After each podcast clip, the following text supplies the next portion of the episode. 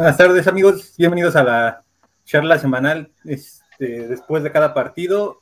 Eh, hoy vamos a hablar un poco de lo que sucedió entre los Bills y los Delfines y pues la séptima derrota consecutiva que tiene el equipo.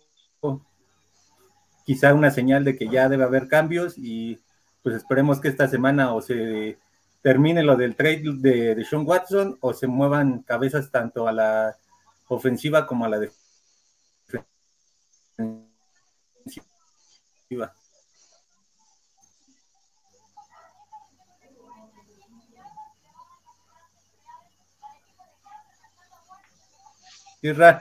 ¿me escuchas? Sí, sí te escuchamos, Javi. Buenas tardes, ¿cómo estás, Fer, Dolphins? Muy buenas tardes a todos. Pues ya listos para platicar un poquito de lo que fue el partido, cuáles fueron las reacciones, a lo mejor a nuestra percepción, algunos momentos clave. Eh, y bueno, en cuanto mencionabas también ahí algo del, trade, yo quiero adelantarme ahí también un poquito, ya lo, ya lo tocamos más a fondo durante el programa. Sin embargo, creo que no se va a dar y no se va a dar porque eh, Watson ya dijo que con el equipo que está dispuesto a irse es Miami, lo cual le facilita también a Miami esa situación al esperarse, no, no, que, no eh, desfalcar también eh, sin tener alguna garantía esos picks. Y bueno, creo que eso es lo que va a hacer que termine la temporada con Tua. Fer, buenas tardes. Este, ¿Cómo estás? Hola Israel, hola Javi, este, ¿qué tal Dolphins? Un gusto como siempre estar aquí con ustedes, con una derrota más, que sinceramente yo esperaba mm, más escandalosa, creo que se minimizó el daño de todo lo que ha venido pasando últimamente en el equipo. Se ven, de momento se ven cosas interesantes y de momento volvemos a ser un equipo de, de preparatoria realmente, ¿no? Entonces es complicado ahorita dar un diagnóstico de, del equipo cómo está, pero bueno, es consecuencia de lo que ha venido pasando, del, es el reflejo de lo que de lo que este ha venido pasando en toda la temporada, ¿no? Y yo para ejemplificar más sencillamente el juego, el juego y la temporada de Miami, creo que la última jugada del primer medio nos dice bien qué ha sido el equipo esta temporada. Sí, tal cual. ¿Cuáles fueron este, tus impresiones, Real Jesús, del partido?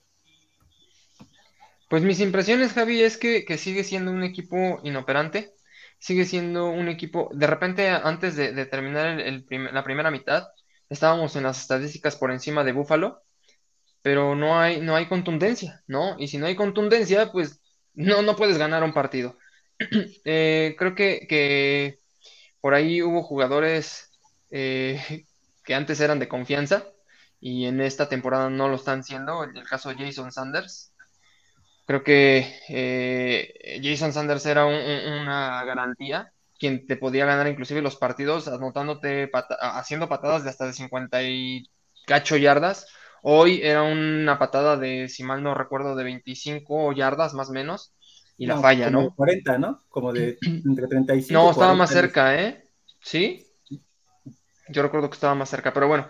Ah, a final de cuentas son patadas que él venía haciendo en la temporada pasada y hoy, hoy no lo está logrando, lo cual pues también hace que, ese momentum, como lo decíamos el programa, en programas anteriores de Tua, pues también Jason Sanders hace que ese momentum cambie, ¿no? Miami venía con, un, con el momentum, venía bien, venía eh, haciendo una serie ofensiva aceptable, no voy a decir buena, aceptable, poniéndolo en posición de, poder anotar y no lo logra. Obviamente la defensiva también se venía desgastando, lo venía haciendo muy bien. Por momentos llegué a ver esa defensiva del, año anterior, en la cual frenaba, en la cual era fuerte, agresiva y limpia, ¿no? Pero bueno, de repente se cayó, se cayó todo. Eh, y bueno, Creo que jugadores para mí también a destacar, Jevon Holland es un jugadorazo. Lo vimos eh, en la parte secundaria, de repente lo vimos meter presiones al coreback, inclusive por ahí creo, si mal no recuerdo, también tuvo casi una captura con, con, Allen. Es un jugadorazo, muy completo para mí. Eh, del otro lado también estuvimos viendo, o vi muy bien a Parker, y como se los comentaba, creo que es un mal necesario. Eh, es un jugador que no termina hoy ninguna temporada completa, se, la vive en lesiones. Sin embargo, si no es él, pues creo que no tenemos más. Eh, pero de repente también desapareció. Eh, es la misma película prácticamente que hemos venido viendo, o vi un poco más de durabilidad en ella. ¿Por qué? Porque Miami siempre empieza el primer cuarto muy fuerte, muy bien, y se cae en el segundo, tercero y regresa en el cuarto, ¿no?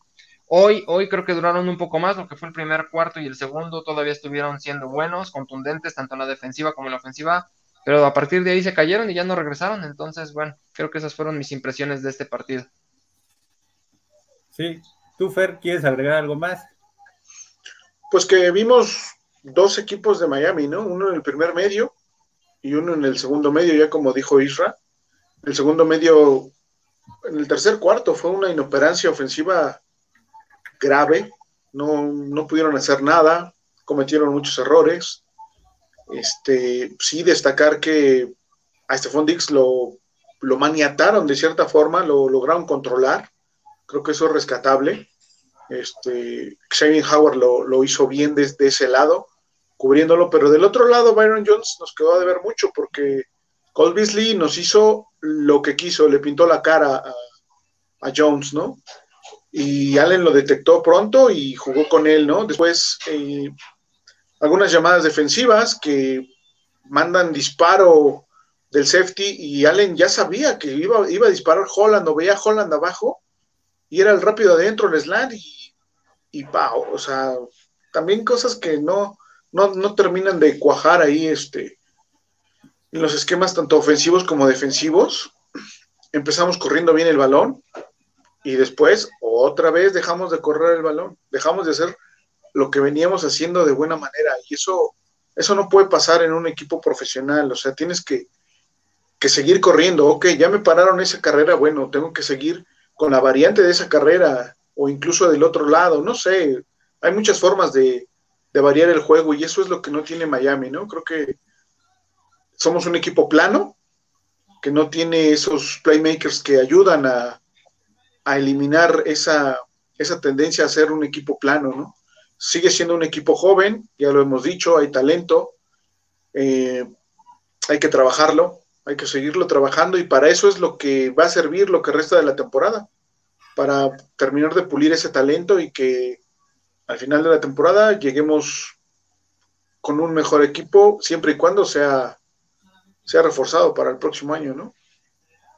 Sí, Sí, aquí lo preocupante es que parece que no estudiaron al 100% este, las habilidades de Josh Allen y él hizo lo que quiso tanto en, el juego terrestre como en el juego aéreo y pues Miami fue incapaz de detenerlo y al final de la, de la primera mitad ellos hicieron los ajustes necesarios y pues resolvieron el partido lo más antes posible.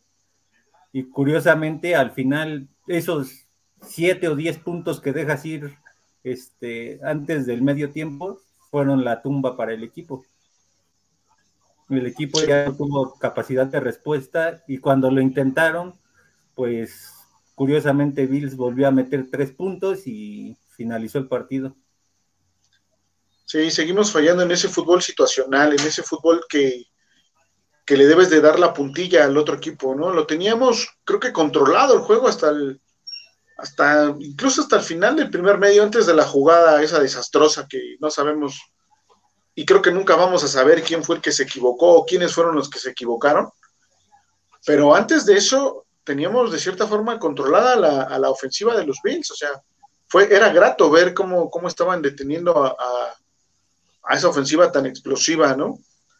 Y la ofensiva de cierta forma estaba moviendo el balón con sus inoperancias este, intermitentes en, el juego, pero bueno, estaban moviendo el balón.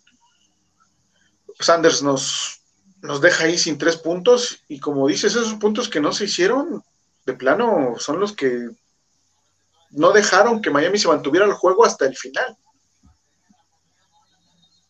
Sí, sí, curiosamente fue así y, y, pues a esperar a ver si hay algún cambio ya esta semana o de plano creen que no va a ser este indispensable y nos vamos a ir hasta con el mismo aguador a final de temporada.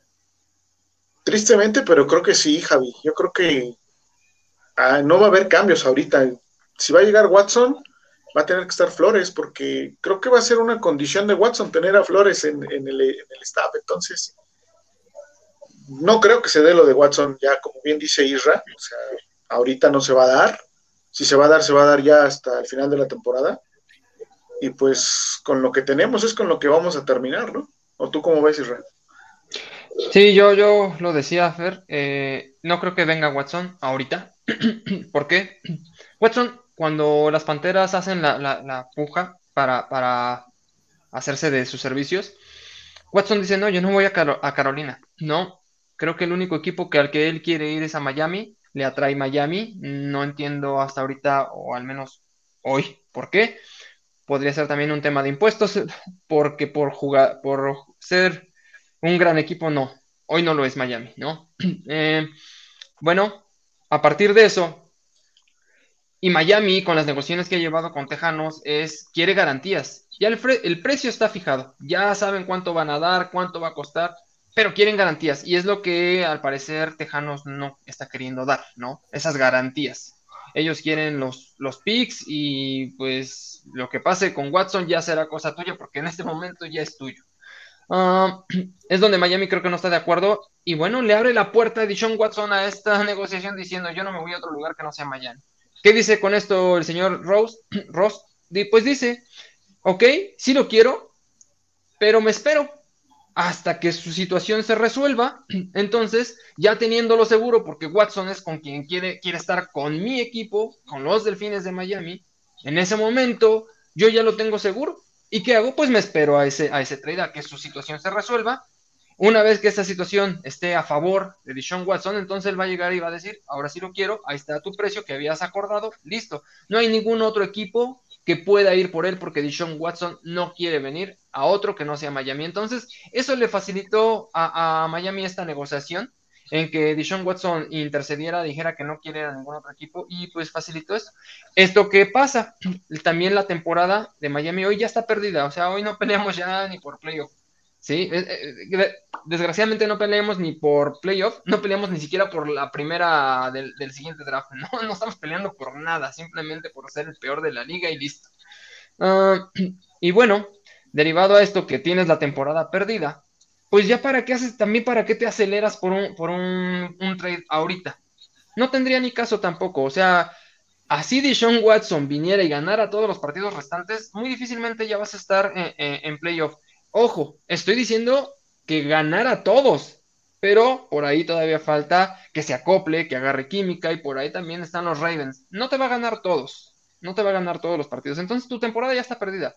No tiene caso que te desesperes y que hipoteques todo tu draft, y no nada más del que viene, sino dos o tres años más que lo estés hipotecando. Entonces, no se va a dar ahorita. Necesitan que esto se resuelva y no se va a resolver eh, de aquí al 2 de noviembre. Esto se va a resolver o va a tener más o menos tintes de, de noticias para febrero, marzo. No sé, ¿tú qué opines, Javi?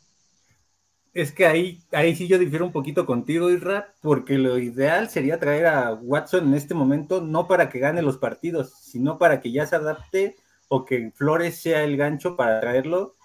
Y entonces a lo mejor ponerle a Flores que ya tenga que traer coordinadores ahora sí con experiencia, o a lo mejor él, a él le dices, pues eh, nada más te traje, le explicas a Watson, te traje porque tú querías entrenar con Flores y te voy a dar el fin de la temporada pero tú me tienes que este, dar candidatos a coaches, a coordinadores ofensivos, y a lo mejor eso pueda servir para que Miami lo tenga seguro. El problema es que sigue la situación legal de, de Watson y eso es un obstáculo. Entonces, quizá por un lado lo aseguras, pero por el otro sigues con el riesgo de la situación legal y entonces no sabes si a lo mejor en, en de diciembre a marzo pueda surgir otro equipo como Pittsburgh, como Filadelfia, y entonces empiezan a meter manos y tienten a Watson y entonces a lo mejor ya Watson ya no vaya a ser este, la, el coreback que forzosamente llega a Miami.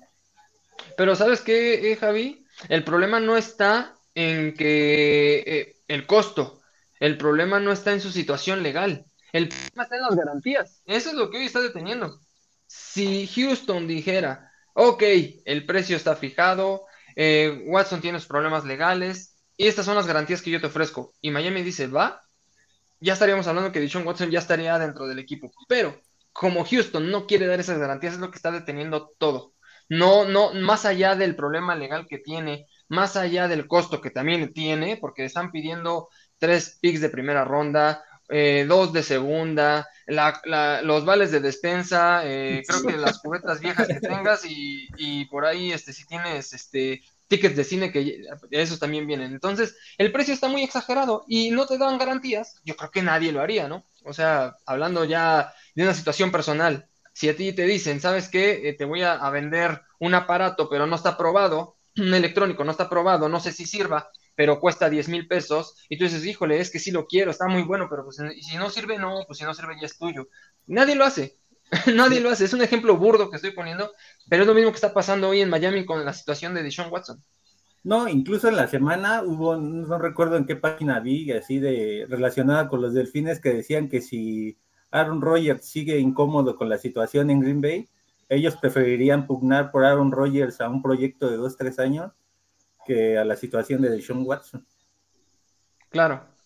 Sí, otra vez se abre el panorama, ¿no? No tomando a, Watson, pues no, Miami se tiene que enfocar nada más en Watson, ¿no? Puede haber otras opciones a lo mejor en el mercado que tal vez en su momento sean, sean más viables, ¿no? Pero, pero bueno, vamos a tener que esperar esa parte, ¿no? Ahora, ¿qué hacemos? Regresando al juego, ¿qué hay que hacer ahorita, ¿no? Hay que cambiar staff, hay que que mueva sus coordinadores, algo tiene que pasar, o sea, digo, sí hubo mejorías hoy, en algunos aspectos muy puntuales, no quiero decir que no vi otro juego, o sea, vimos el mismo partido, perdimos igual, pero sí hubo mejorías en algunos, en algunos puntos a destacar, ¿no? Pero no nos va a alcanzar con eso, esa es la realidad, entonces hay que hacer más, ¿no? Creo que, creo que el equipo tiene que, que dar más, me refiero al staff. Y lo preocupante aquí, Fer, es que ya eres último de división.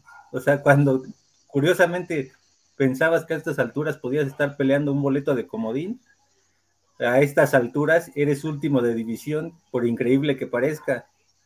Ya con el triunfo de Jetson, ya este, yo creo que hasta para seleccionar en el draft, fácil debes estar ahorita por la selección que le diste a Filadelfia, fácil debes estar por ahí del 18, 20 para poder seleccionar. Entonces, sí, ni en eso te conviene ser último de división. Sí, totalmente. Ahí no, no vamos a sacar nada bueno de eso, ¿no? Por eso es que o, mejoran o mejoran. Claro, hoy el más, el más feliz es Filadelfia, seguro, ¿eh? Nos aplicaron la de, la el año pasado. sí, sí. Yo creo que, yo creo que si esta temporada la hubiésemos tenido el año pasado, sería algo hasta cierto punto más normal, ¿no? ¿Por qué? Porque era a lo mejor lo que esperábamos, una temporada no tan buena como la que se tuvo la temporada pasada, y así poder este, seguir trabajando en el equipo. Pero bueno, creo que lo del año pasado fue extraordinario, y único, no va a volver a pasar. Yo, yo ahí voy a diferir contigo un poco. Yo voy a diferir contigo un poco porque recordemos el primer año de Brian Flores, venía 0-7, ¿no? Y después ganó y quedó 5-7, 5 no, 5-9, algo así quedó, ¿no? Ganó 5 partidos. Obviamente viene la 5-11. Viene el siguiente año, fue atípico, este, casi estábamos peleando playoff, pero este año, por muy malo que hubiera sido el segundo, este está pésimo. O sea, eh, platicaba con un amigo y le decía, este es el peor año desde que le voy a los delfines, donde más he tenido excepciones porque esperaba playoff, porque tenía expectativas mayores, y somos, estamos peleando el peor equipo de la liga. O sea, peor no podemos estar. O sea, aunque tú me digas, si este hubiera sido el segundo año, aún este fuera el segundo año, estaría peor que el primero. O sea, está mal. Hoy nos gana, hoy nos ganan los Cherokees de, de Cuautitlán. Así. Sí, claro. aquí, aquí lo preocupante es que, pues de plano, la ofensiva sigue siendo inofensiva en momentos clave y, pues al final, la defensiva muestra un cansancio. Hoy mostró muy buen rendimiento, hasta la mitad del tercer cuarto, que ya fue el cansancio natural y, pues fue la debacle del equipo. Pues sí, creo que contener a Búfalo en 26 puntos no es malo. Creo que es bueno por los números que venía dejando Búfalo en los marcadores anteriores y en, en yardas, ¿no? O sea, digo, también nos metieron más de 300 yardas, pero bueno, hasta antes del, del cuarto cuarto estaban en 248, por ahí así. Estaba, digamos que para ser Búfalo estaba decente, ¿no? Ofensivamente hicimos arriba de 200 yardas, probablemente fueron buenas, pero como dices, o sea, fallamos en, en el momento clave, ¿no? No, no concretamos, no, no le damos el punch al, al drive. Sí, sí, y aquí el problema es que dos, este, dos, el, tanto el balón suelto como la intercepción de Tua, pues al final ya terminan con, catapultando al, este, la tumba de Miami ahí.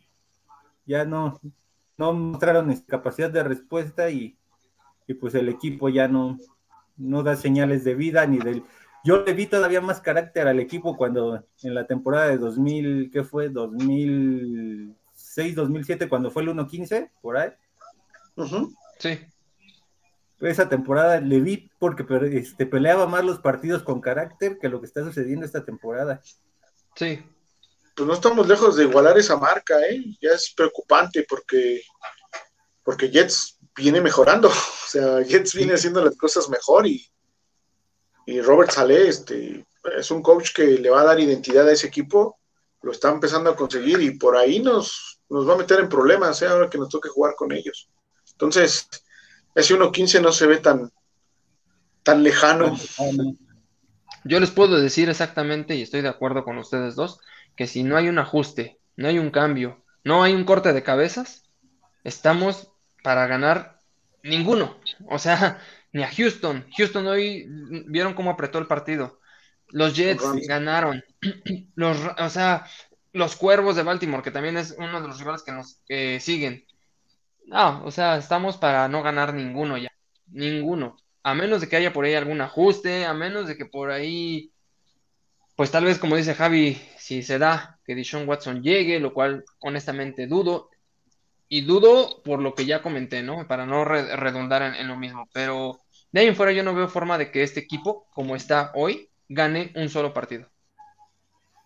Sí, sí, necesita ver algún cambio que ya este, que a ellos les dé ese ímpetu, ese, esa motivación para, para lograr algo, porque ya la verdad no, no se ve por dónde, y si no empiezan con, con algún coordinador o el mismo Flores, pues esto sí va a ser este, crítico porque estuviste a nada de, ser el primer equipo con, con 0-17, si no hubiera sido por, por eso, y, y curiosamente puedes terminar este, 1-16, poder ser el primer equipo en terminar 1-16.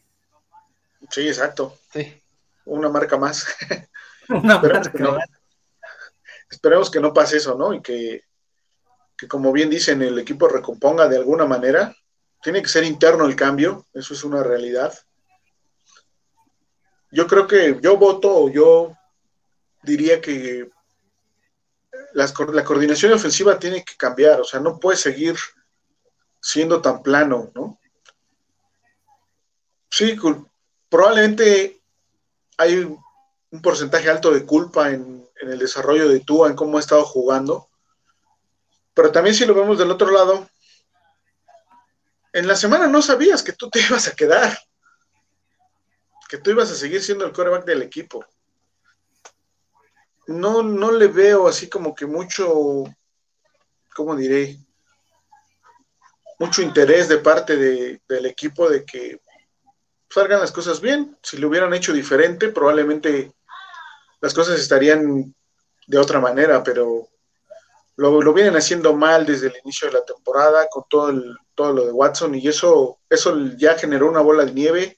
No la va a parar Flores y va a terminar siendo su, su peor error, creo, el, el haber dejado que que las cosas tomaran ese curso, ¿no? No pararlo él en, en seco y decir, no, ¿saben qué? Toda la temporada vamos a ir con Tua. ¿Para qué? Para evitar todo lo que ha pasado en el equipo. Sí lo dijo Fer, sí dijo que el resto de la temporada era de Tua. ah, bueno, sí, pero esta semana. No, ajá, no es lo que dices, sino también cómo lo dices.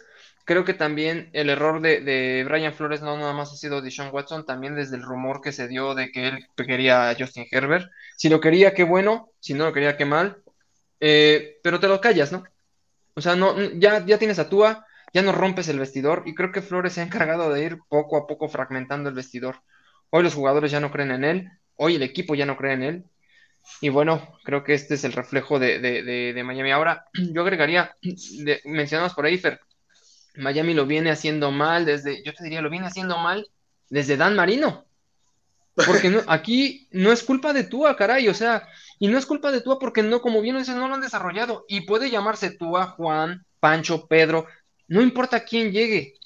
Tenemos el mal, lo que algún día fue nuestro bien, tenemos el mal, el complejo Dan Marino. ¿Y cuál es el complejo? Queremos que cualquier coreback que llegue sea Dan Marino. Es lo que queremos, pero no desarrollamos, no entrenamos, queremos que llegue ya desarrollado, que llegue hecho. Y eso, esa psicología, tanto aficionados como entrenadores, como dueños, como coaches, es lo que está que haciendo que Miami no destaque. Y no va a destacar hasta que no superemos el tema Dan Marino. Sí, totalmente. Totalmente, Javi, de, este, Isra, porque ahí como que nos ponemos un, listón muy alto y como bien dices, ya queremos que, llegue hecho y pues no, así las cosas no son. Aquí en esta liga se tiene que trabajar. Y el querer tener resultados tan rápido es lo que le está haciendo daño también al equipo. O sea, tienes que trabajar. Yo he escuchado comentarios, justamente de eso que mencionas, Fer, he escuchado comentarios donde, y luego luego empieza, ¿no? Es que Dan Marino en su segunda temporada ya estaba ganando. No, a ver, es que no tenemos a Dan Marino. Llegue quien llegue, sea quien sea. Si el, nuestro coreback, llámese como se llame, lo hace en la primera temporada o en la quinta temporada, bueno, pero que se haga algo. Y desgraciadamente somos tan desesperados, no queremos desarrollar, eh, no, confiamos en, un proyecto. Y bueno, esto que está pasando con Tua, con Rosen, con, todos los corebacks que han pasado, Tannehill, etcétera, etcétera, va a seguir pasando hasta que no superemos el tema Dan Marino. Así yo lo veo. Pero curiosamente no creo que nada más sea eso. Curiosamente lo que creo que también ha pasado es que Miami no ha tenido un proyecto. ¿Y qué quiero decir? Miami no ha generado un coach propio, se ha ido a adaptar al, quiere adaptar el modelo de Denver, o quiere adaptar el modelo de Patriotas, o quiere adaptar el modelo de los otros, quiere, Correcto. no buscan desde un proyecto desde casa. Tuviste el carácter de poder asignar a, a, este, a Dan Campbell o a Dan Rizzi y preferiste irte por fuera. A lo mejor a ellos, si los hubiera rodeado de buenos coaches, a lo mejor tú tendrías a tu coach ideal y Miami busca coaches que en algún momento, este, porque tuvieron una buena temporada como coordinador defensivo, como coordinador ofensivo, y se los llevan de momento y no tienen experiencia. Entonces, eso también afecta porque no se rodean de gente que debe, este, que ha tenido gran reconocimiento en la liga. Sí, totalmente. Sí, de, acuerdo, Los coordinadores de hoy, bueno, los que tenemos ahorita, pues realmente no son coordinadores. No. Son entrenadores de posición, ¿no? Es su primer año con la coordinación. Entonces, todo eso se junta, como dije, es una bola de nieve que se le está juntando a Flores y se va a estrellar en su cara, si no es que ya se estrella hoy o mañana, en algún punto de esta temporada se le va a estrellar y, y no es un mal coach, yo creo que no es un mal coach, pero como bien dicen, no se ha rodeado de la gente idónea y eso es lo que va a terminar por terminar, valga la expresión, el proyecto. Yo creo que novateó, ¿no? O sea, a final de cuentas, en Miami fue un coach novato, no venía con, título ni currículum de, haber tenido alguna, algún logro con algún otro equipo. Eh, esos experimentos de Miami. La, duda la duda siempre ha sido qué entrenador de como asistente, como jugador, como lo que tú quieras, que haya salido de Nueva Inglaterra ha sido bueno. Realmente ¿quién de todos los asistentes, entrenadores que han salido de Inglaterra, quién hace bueno? Nada más. Raven, nada más. Uno. Y él porque se fue primero como coordinador defensivo, estuvo un rato como asistente de head coach. Él sí se preparó, pero fuera de los demás, ¿quién? ¿Quién es un buen entrenador de los que ha salido de Patriotas? No, ninguno. Sí, no. A lo mejor como entrenadores de posición sí, pero ya cargos mayores, pues no, realmente no, no, no han dado el estirón, ¿no? Hay que ver si, si vamos a seguir igual. Yo en algún momento dije que que había que tener paciencia con el, con el proceso, con el proyecto. Lo sigo creyendo, aunque cómo, cómo lo manejan y cómo, lo, cómo declaran las cosas eh, o cómo, cómo, lo están llevando no es la forma adecuada, ¿no? Y bueno, creo que vamos a seguir así, no va a haber un cambio, no sé si sea para bien, el que ya no haya un cambio ahorita, creo que, creo que no, creo que sí debería de haber algún cambio pero bueno, pues vamos a leer mejor comentarios, ¿no? Y la, pregunta aquí, nada más para cerrar y ya empezar con los comentarios, es, este, en realidad, este, ¿qué coach va a querer venir a Miami? ¿O vas a ponerle, vas a darle toda la posibilidad a Brian Flores y le vas a imponer un staff que en realidad levanta este equipo? O a lo mejor la próxima temporada, cuando deberías dar la cara por el año que es, este, vas a seguir dando lástima. Eso es lo preocupante. ¿Qué vas a hacer para la temporada que viene? Yo creo que imponerle, imponerle coaches pues no va a servir de nada realmente, ¿no? Porque aparte, ¿quién se los va a imponer? ¿Stephen Ross? Señor, no, yo, no tiene yo quería. Yo qué haría, no, no sé qué va a hacer Miami, porque de verdad hemos dicho tantas cosas que podría hacer Miami y, y pues no hacen nada, ¿no? Yo al menos, Israel Estrada, ¿qué haría? yo cambiaría el coach y el coach que decidiera su staff, su coreback, su equipo, que diga quién se queda y quién se va. Yo, eso es lo que haría. Pero ¿quién pones, Israel? También ese es el detalle. Ahorita, ahorita, ahorita lo quitas. No, ahorita, ahorita no, pero eh, finalizando esta temporada. Esta temporada ya, ya... Después de tu semana de descanso, que a lo mejor ya vas a estar. Probablemente. Sí. Que vas a estar si esto sigue así, Estamos 1.7 y es en la 14. Podrías estar 1.12 cuando llegues ahí. Sí. Si no se dan las cosas bien. Sí, totalmente. Bueno, vamos a empezar con los comentarios a ver qué tanto, este, qué tanta tristeza muestran. ¿Los echas, Fer? Sí. Juan Carlos Barreda, ¿Cuántas más del señor Flores y sus mamarrachos de entrenadores? Cero ajustes al medio tiempo, ni mal preparado. La línea ofensiva sigue siendo de agua, sin tiempos muertos, faltando cuatro minutos. ¿Le sigo? No, Juan Carlos, ya lo vimos todos. ya no hay más que, agregar ahí. El mismo Juan Carlos, o ya es suficiente para ver que tenemos al peor staff técnico de toda la NFL. Despidan a Flores y Flores fuera, ¿no? Sí, sí, aquí es un poco lo que decía Irra. Ya tienes que ver qué vas a hacer ahí, porque no, no hay forma de, de, este, sostener este proyecto si no buscas un cambio ya de aquí a la semana 14 o a partir de esta semana.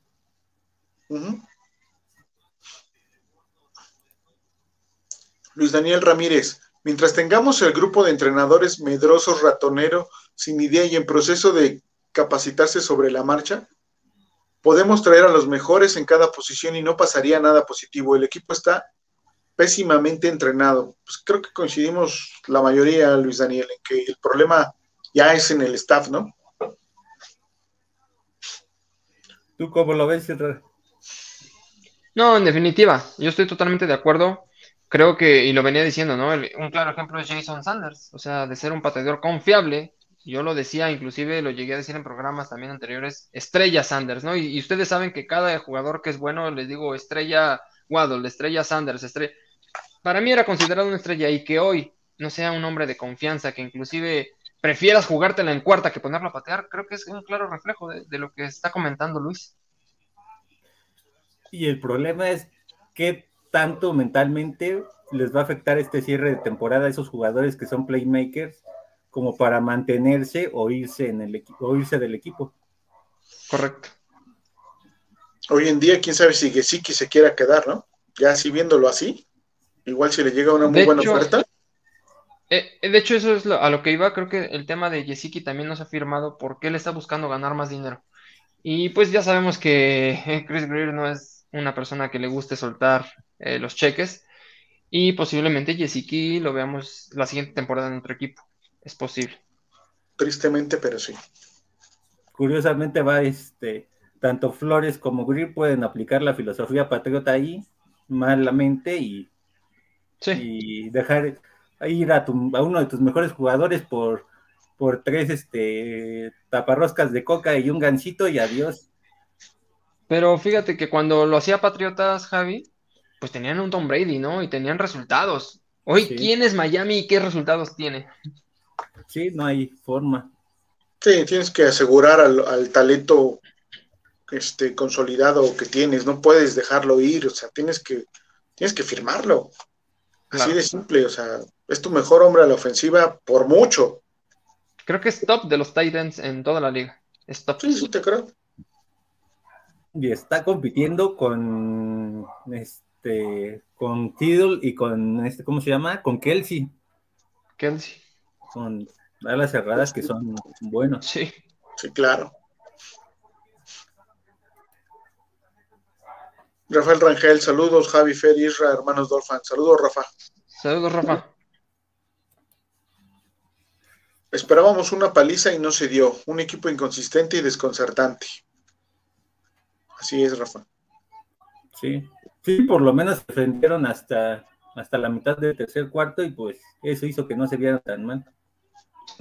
Sí. Aunque ojo, ¿eh? El que no nos haya dado una paliza no quiere decir que Miami ya para el siguiente partido va a ganar porque son los Tejanos.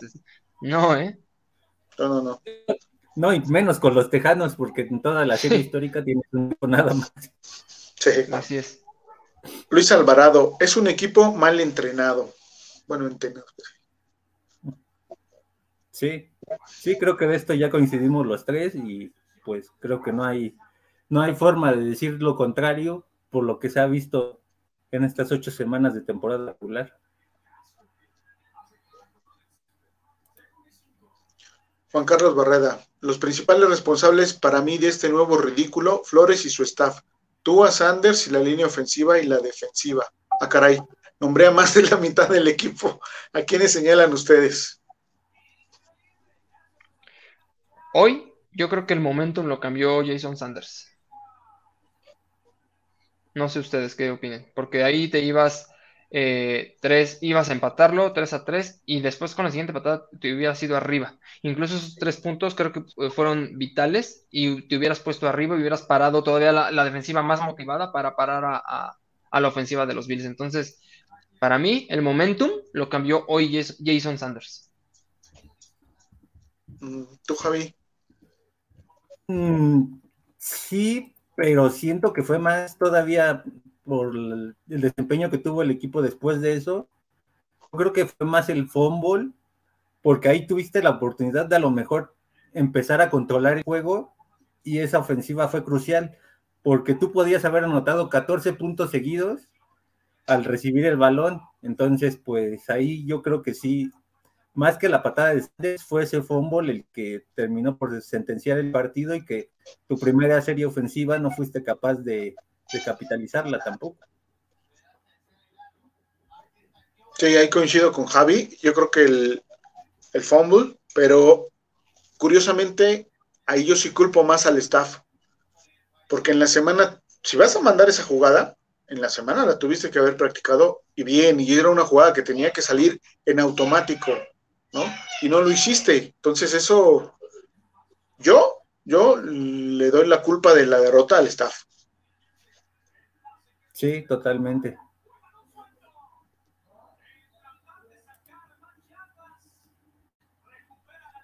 Luis Daniel Ramírez, Flores debe irse con todos sus aprendices a coordinador ofensivo, a que se capaciten en otro lado y de paso llevarse al vendehumo de Grier.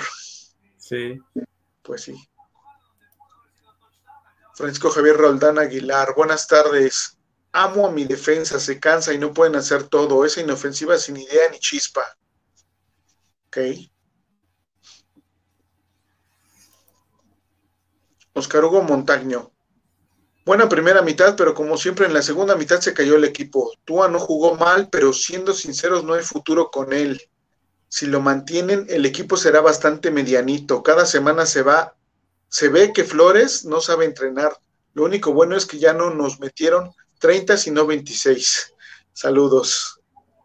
Pues ya se van, ya van siendo cada, cada semana menos puntos, entonces pues, esperemos que ya con Tejanos este, sean 22 y Miami anote 23, ¿no? Ya de perdida. Por lo menos uno más. Sí. Andrés Montes, hola, buenas tardes a los tres. La jugada clave ha sido el balón suelto dentro de la 10. Esto demuestra lo que ha sido Miami en la temporada. En general se ve bien, pero la inconsistencia y el staff de cocheo nos tienen donde estamos. Tú apagando el precio de la novatez, pero por la situación se magnifica su accionar. Sí, de acuerdo, Andrés. Creemos, todos creemos que sí fue dentro de la 10 y, este Isra desde, desde Sanders, ¿no? Que sí. Sí. Sí, aquí el, aquí el problema es ver qué tanto este, va a incrementar o disminuir sus estadísticas TUA respecto al año pasado. Entonces, ojalá y tenga un buen rating este, en cuanto al margen de touchdown e intercepciones, porque ahorita desde que regresó, creo que va muy parejo en cuanto al número de anotaciones e intercepciones que ha lanzado. Sí.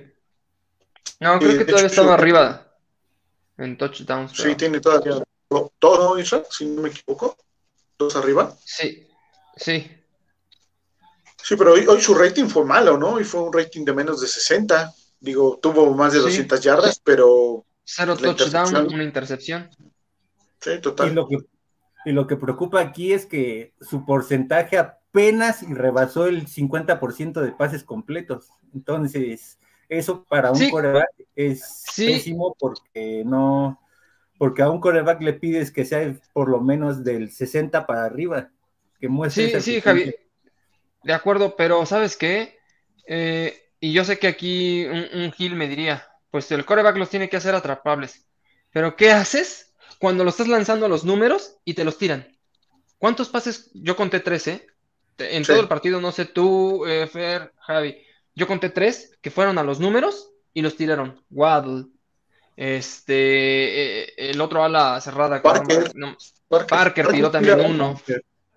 O sea, el de, perdón, Isra, que te interrumpa. el de Parker el de Parker compromete ese drive donde es la intercepción, porque genera que se vuelva una tercera y largo de más de 15 yardas y forza el pase. Sí, a lo mejor no lo, no lo tuvo que haber tirado si tú quieres, fue error de Tua, pero vamos, son cositas que se van acumulando y que llega el momento en el que estalla, ¿no? Y pues, al que le estalla en la cara, pues es obviamente a Tua. Sí. Sí. Francisco Javier Roldán. Hoy Parker solo falló en un pase, desapareció. Pues sí, falló en ese precisamente que comento, ¿no? De que compromete ese último drive donde podíamos tener la remontada y hace que la jugada obviamente cambie, la, perdón, la siguiente jugada cambie, porque de irte a un, una primera y diez, te vas a una tercera y dieciséis y ya se complica todo el asunto. Claro, y tenemos que ser congruentes, ¿no? Porque cuando tú regalas una intercepción, no, pues tú Hoy Parker eh, hizo ese drop en un momentum importante. Exacto. Sí. Jaime Carmona, se volvió a ver que el staff de cocheo no sabe ajustar. Cole Beasley nos hizo pomada, yo le pongo Jaime. Sí, sí, curiosamente sentí como cuando Wes Welker jugaba contra Miami, la misma sensación así de que, ¿qué onda? Póngale, hágale una doble cobertura, mándele a un linebacker que lo golpee antes de salir de, de, la, de pasar de las cinco yardas, algo, algo, y no lo hacían. No, la verdad es que sí. Hablando también de momentum, la, la, defensiva hubo en todo el partido por ahí dos oportunidades de tercera y muy largo y te las hacían. O sea, estamos hablando también de momentums híjole, no, no puedes, no puedes permitir que te hagan un tercero y doce, un tercero y veinte, un tercero, por Dios. Tercero y dieciséis le hacen una Ah, pues creo que fue a Jones el hace este Beasley. Sí. Sí. Sí, también la carrera que les hizo Josh Allen, creo que también era por ahí tercera y nueve, tercera y diez y tercera y doce. Ahí, ahí ves el, el, trabajo del cocheo, porque es una jugada, bueno, un, una expectativa de yardas amplia, y no vas con un pase largo. ¿Qué haces? ¿Te está cargando? Ah, bueno, pues le mando una pantalla. Ajá, y cuando no era la pantalla, era Allen saliendo, saliendo por piernas, ¿no? O sea, la variabilidad que le dio Buffalo a su, a su trabajo ofensivo fue muy buena, cosa que Miami no tiene. Yo no le he visto una pantalla al equipo en, en el juego de hoy, por ejemplo, cuando, cuando estaban presionando con cinco de repente Buffalo. El primer medio, sí, es curioso, pero bueno, en el primer medio Tua no se ve tan mal. ¿Pero por qué? Porque estás corriendo, porque le estás dando esa, esa variante y le das un poco más de tiempo y ya sabemos todo lo que genera el que corramos, ¿no? Cuando, cuando empiezas a dejar de correr es cuando tú empiezan, sus números empiezan a revertirse. ¿Por qué? Porque pues te vuelves predecible. Y solo tienes a Parker, y Waddle se fue, y a que sí que lo tienen muy bien cubierto, le hacen doble cobertura. Entonces se complica la cosa y por eso es que tú se ve tan mal en el segundo medio. Pero ¿sabes también qué pasa, Fer? Al estar corriendo se empezaron a volver predecibles. Esa fue por una. Y la segunda, que tu corredor de ser el que te estaba dando esas yardas, que era Mike Gaskin, de repente es Ahmed, y Ahmed no hizo por ahí una buena, creo que le vi, y si no es que ninguna, o sea, pues todo pasa. Sí. Te vuelves predecible y cambias de jugador, que era el que te estaba dando esas yardas por, por carrera. Sí, pero eso es staff, ¿estás de acuerdo? A, a menos que sí, no, totalmente. A menos que Gaskin se haya designado, bueno, pues sí lo quitas, ¿no? Pero de ahí en fuera, pues todo es cucheo. Totalmente. Y lo curioso de la situación es que activaste a, a Patrick Laird y no lo utilizaste por, por, este, por carrera. Todo Le vi un pase. Ajá. Fue la única vez que lo utilizaron, sabiendo que él físicamente podía desgastar a la defensa de, de sí. Búfalo. Entonces, sí. otra de las malas decisiones de ese staff de, de cocheo. Sí. Ahora les estás corriendo bien con un, con un corredor. Bueno, ¿por qué no pones dos corredores y que se vaya atrás de, de Patrick Laird, este Gaskin, ¿no? Digo, varíale, sí. caray, varíale. Vamos con el otro. Fernando Cetina, saludos y salud, Dolphins. Por lo menos no fue una derrota holgada en nuestra contra. Observé que las salidas del centro a Tua no fueron buenas hacía que perdiera tiempo en tomar bien el balón y esas fracciones de tiempo pesaron. Antes del medio tiempo teníamos la posibilidad de anotación y no sé si fue error del centro, tú o Gesicki, sin ser, sin así ser notó que la sin así ser notó que la defensa, que la ofensiva no carbura en conjunto, ahí ya no le entendí bien al final. Pero sí, bueno, tiene razón en el, en el punto donde dice que el centro llega mal, pero también Tua tiene la manía, a lo mejor, de girar el balón de repente cuando recibe el centro, y sí, te quita un poco de tiempo. Y sí, si el centro no te llega con las cuerdas donde debe de ir, pierdes fracciones de segundo, obviamente.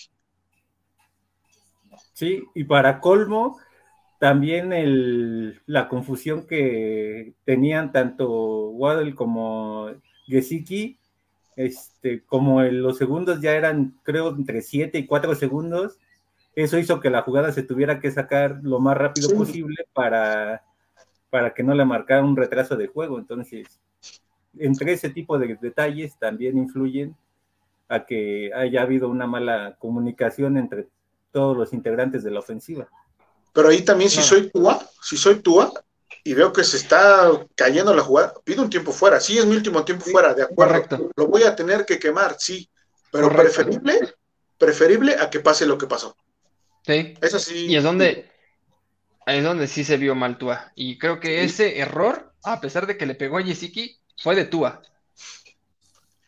Como dije al principio, no sabemos, tal vez el centro tiene la instrucción de, de centrarla en determinado segundo, este, no, sí sabemos. Se tardó, no, no lo vamos a saber. Waddle se colocó vista, mal, o sea, venía mal hecha la jugada. a simple vista eh, eh, fue error de Tua y te voy a decir por qué. Como bien lo acabas de decir, él pudo haber pedido tiempo fuera, o sea, no está la jugada tiempo fuera, o alargo más el conteo, porque también si sobraban 3, 4 segundos, te da tiempo todavía de que Yesiki pasara, ¿eh? Sí, daba tiempo, o sea, sí fue error de Tua. Necesitamos verla, verla otra vez para, para poder ver si el centro, el centro a lo mejor voltea a ver el reloj y por eso la saca. La verdad no sé, o sea, hay, hay cosas que analizar de esa jugada pero ya el martes ya les daremos un, detallado análisis de esa jugada a los Dolphins.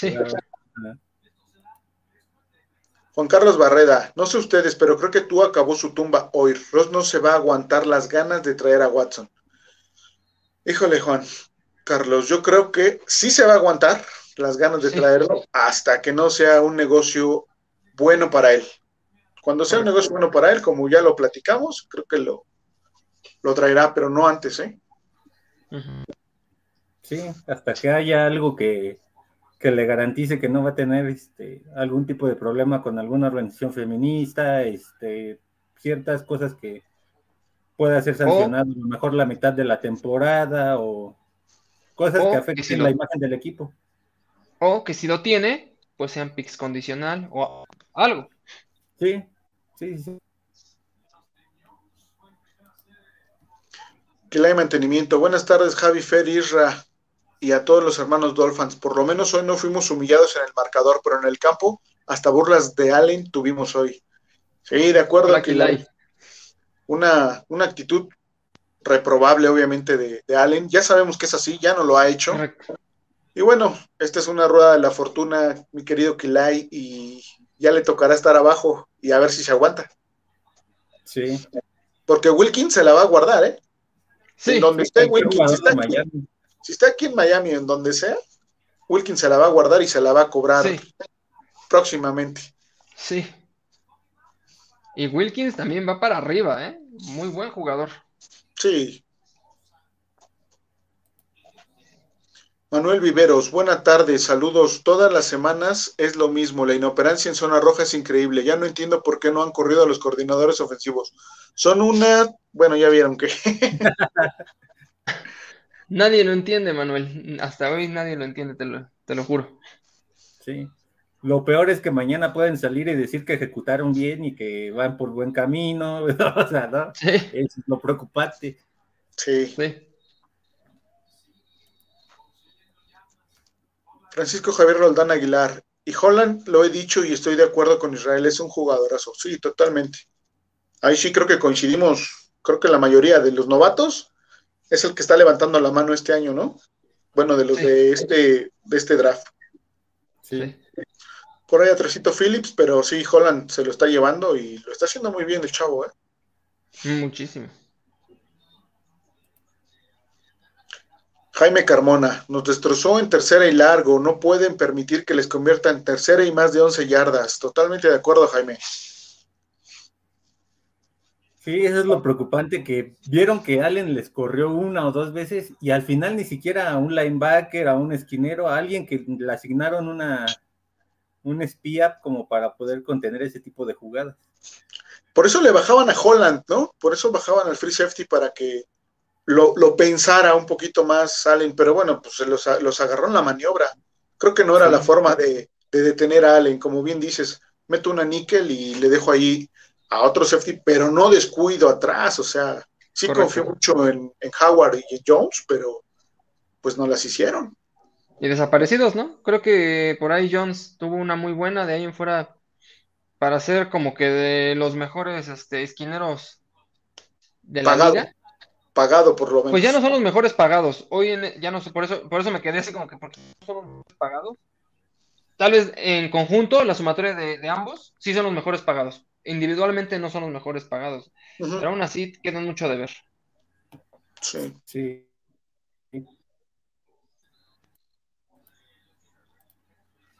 Albert Alcántara, un cambio, urge cambio de head coach asistente. Lo dije y lo digo nuevamente, se desperdiciaron las elecciones colegiales. Urge se vaya el gerente general. Es lo mismo de siempre, muchos años así desde Shula, no tenemos un gran head coach. Ya vi mucho esta película de la reconstrucción y no se concreta. Soy fan desde el 76 y estamos muy mal. Lástima que no jugamos contra Detroit para ver quién es el peor contra los Jets veremos quién es menos mediocre. Súper decepcionado, saludos. Ánimo, Alberto Alcántara, ánimo, ánimo. Y lo peor es que va a ser contra los Jets, contra un equipo que siempre se le complica a Miami.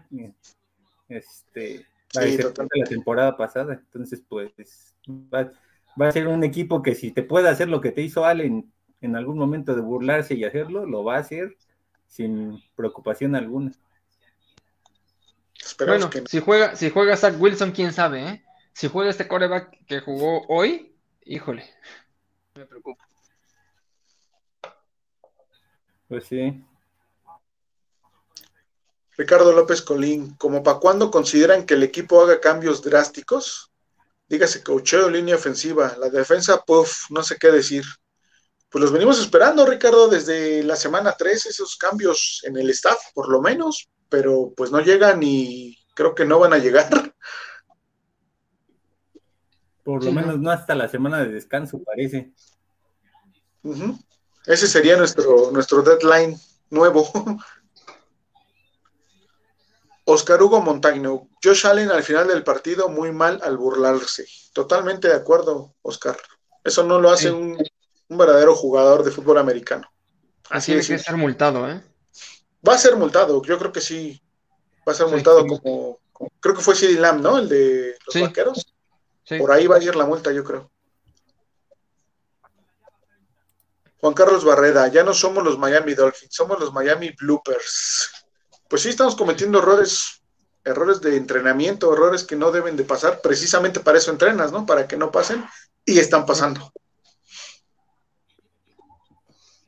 Sí, sí, curiosa parece que todos los equipos en algún momento les o les sale una jugada bien con Miami o Miami se boicotea solito.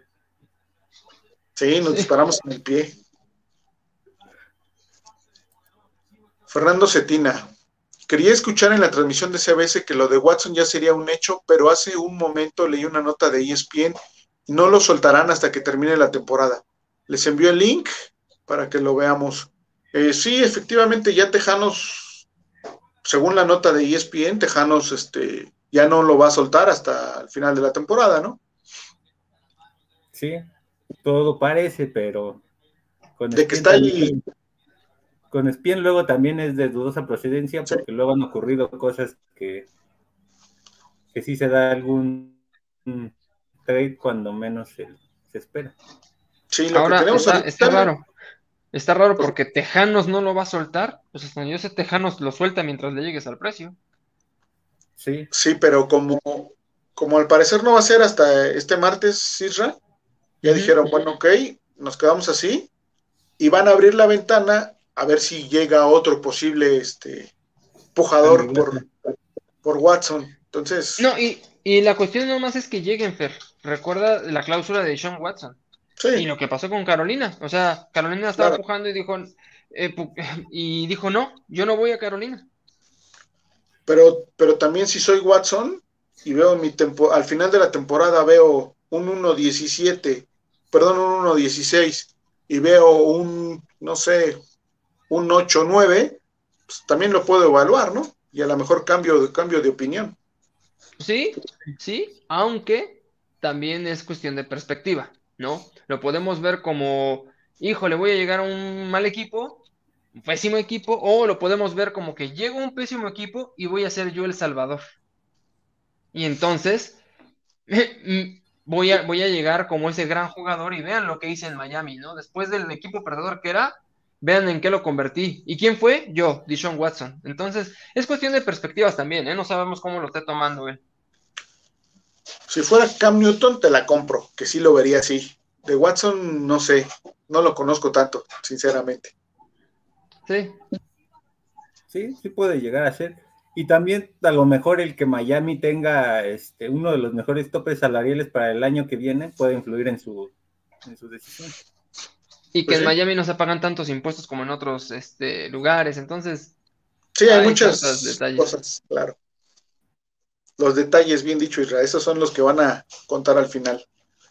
Noé Ávila, para mí hoy quedó claro, mañana se tiene que ir Flores y el martes el trade con Watson y terminar la temporada con cambios para la siguiente. Pues sí la vemos clara, Noé, pero No se ve tan claro tendría, Florida. Tendría que ir desde Jacksonville, ¿no? No desde mañana, desde mucho anti, anti, antier. O sea, pero ahí sigue, entonces. Difícil, difícil pronosticar algo ahorita en Miami. Sí, porque igual si se va Flores, igual Watson ya no va a querer llegar, también esa puede ser. Pues sí. Diana 546 Ugu. Otra vez Glassman regalando balones y se ya se convencen que Glassman no sirve ni flores. Ay, Diana, ¿qué te decimos? Sí, fue su error. Fue ya una situación forzada, desesperada por querer avanzar el, el campo en menos de, que era un minuto y medio, ¿no? Dos minutos, no sé. Entonces, sí, no le quitamos la intercepción, pero bueno, también hay que ver el contexto de la situación. Sí, ya la presión ya estaba sobre él y pues ya no iba, ya no iba a lograr algo este, tan impresionante como darle la vuelta al partido en tan poco tiempo. No, ya. O sea, ni el momentum. Ahí sí, en esta ocasión no fue ni el momento clave ni nada. Manuel Viveros, Flores se equivocó al seleccionar su staff. No se van a ganar más de cinco juegos en la temporada. Pues sí, ojalá se ganaran cinco juegos, ¿no? Aunque sea. A este paso yo le sumo que tres, cuatro juegos y eso ya sería. Sí, mucho.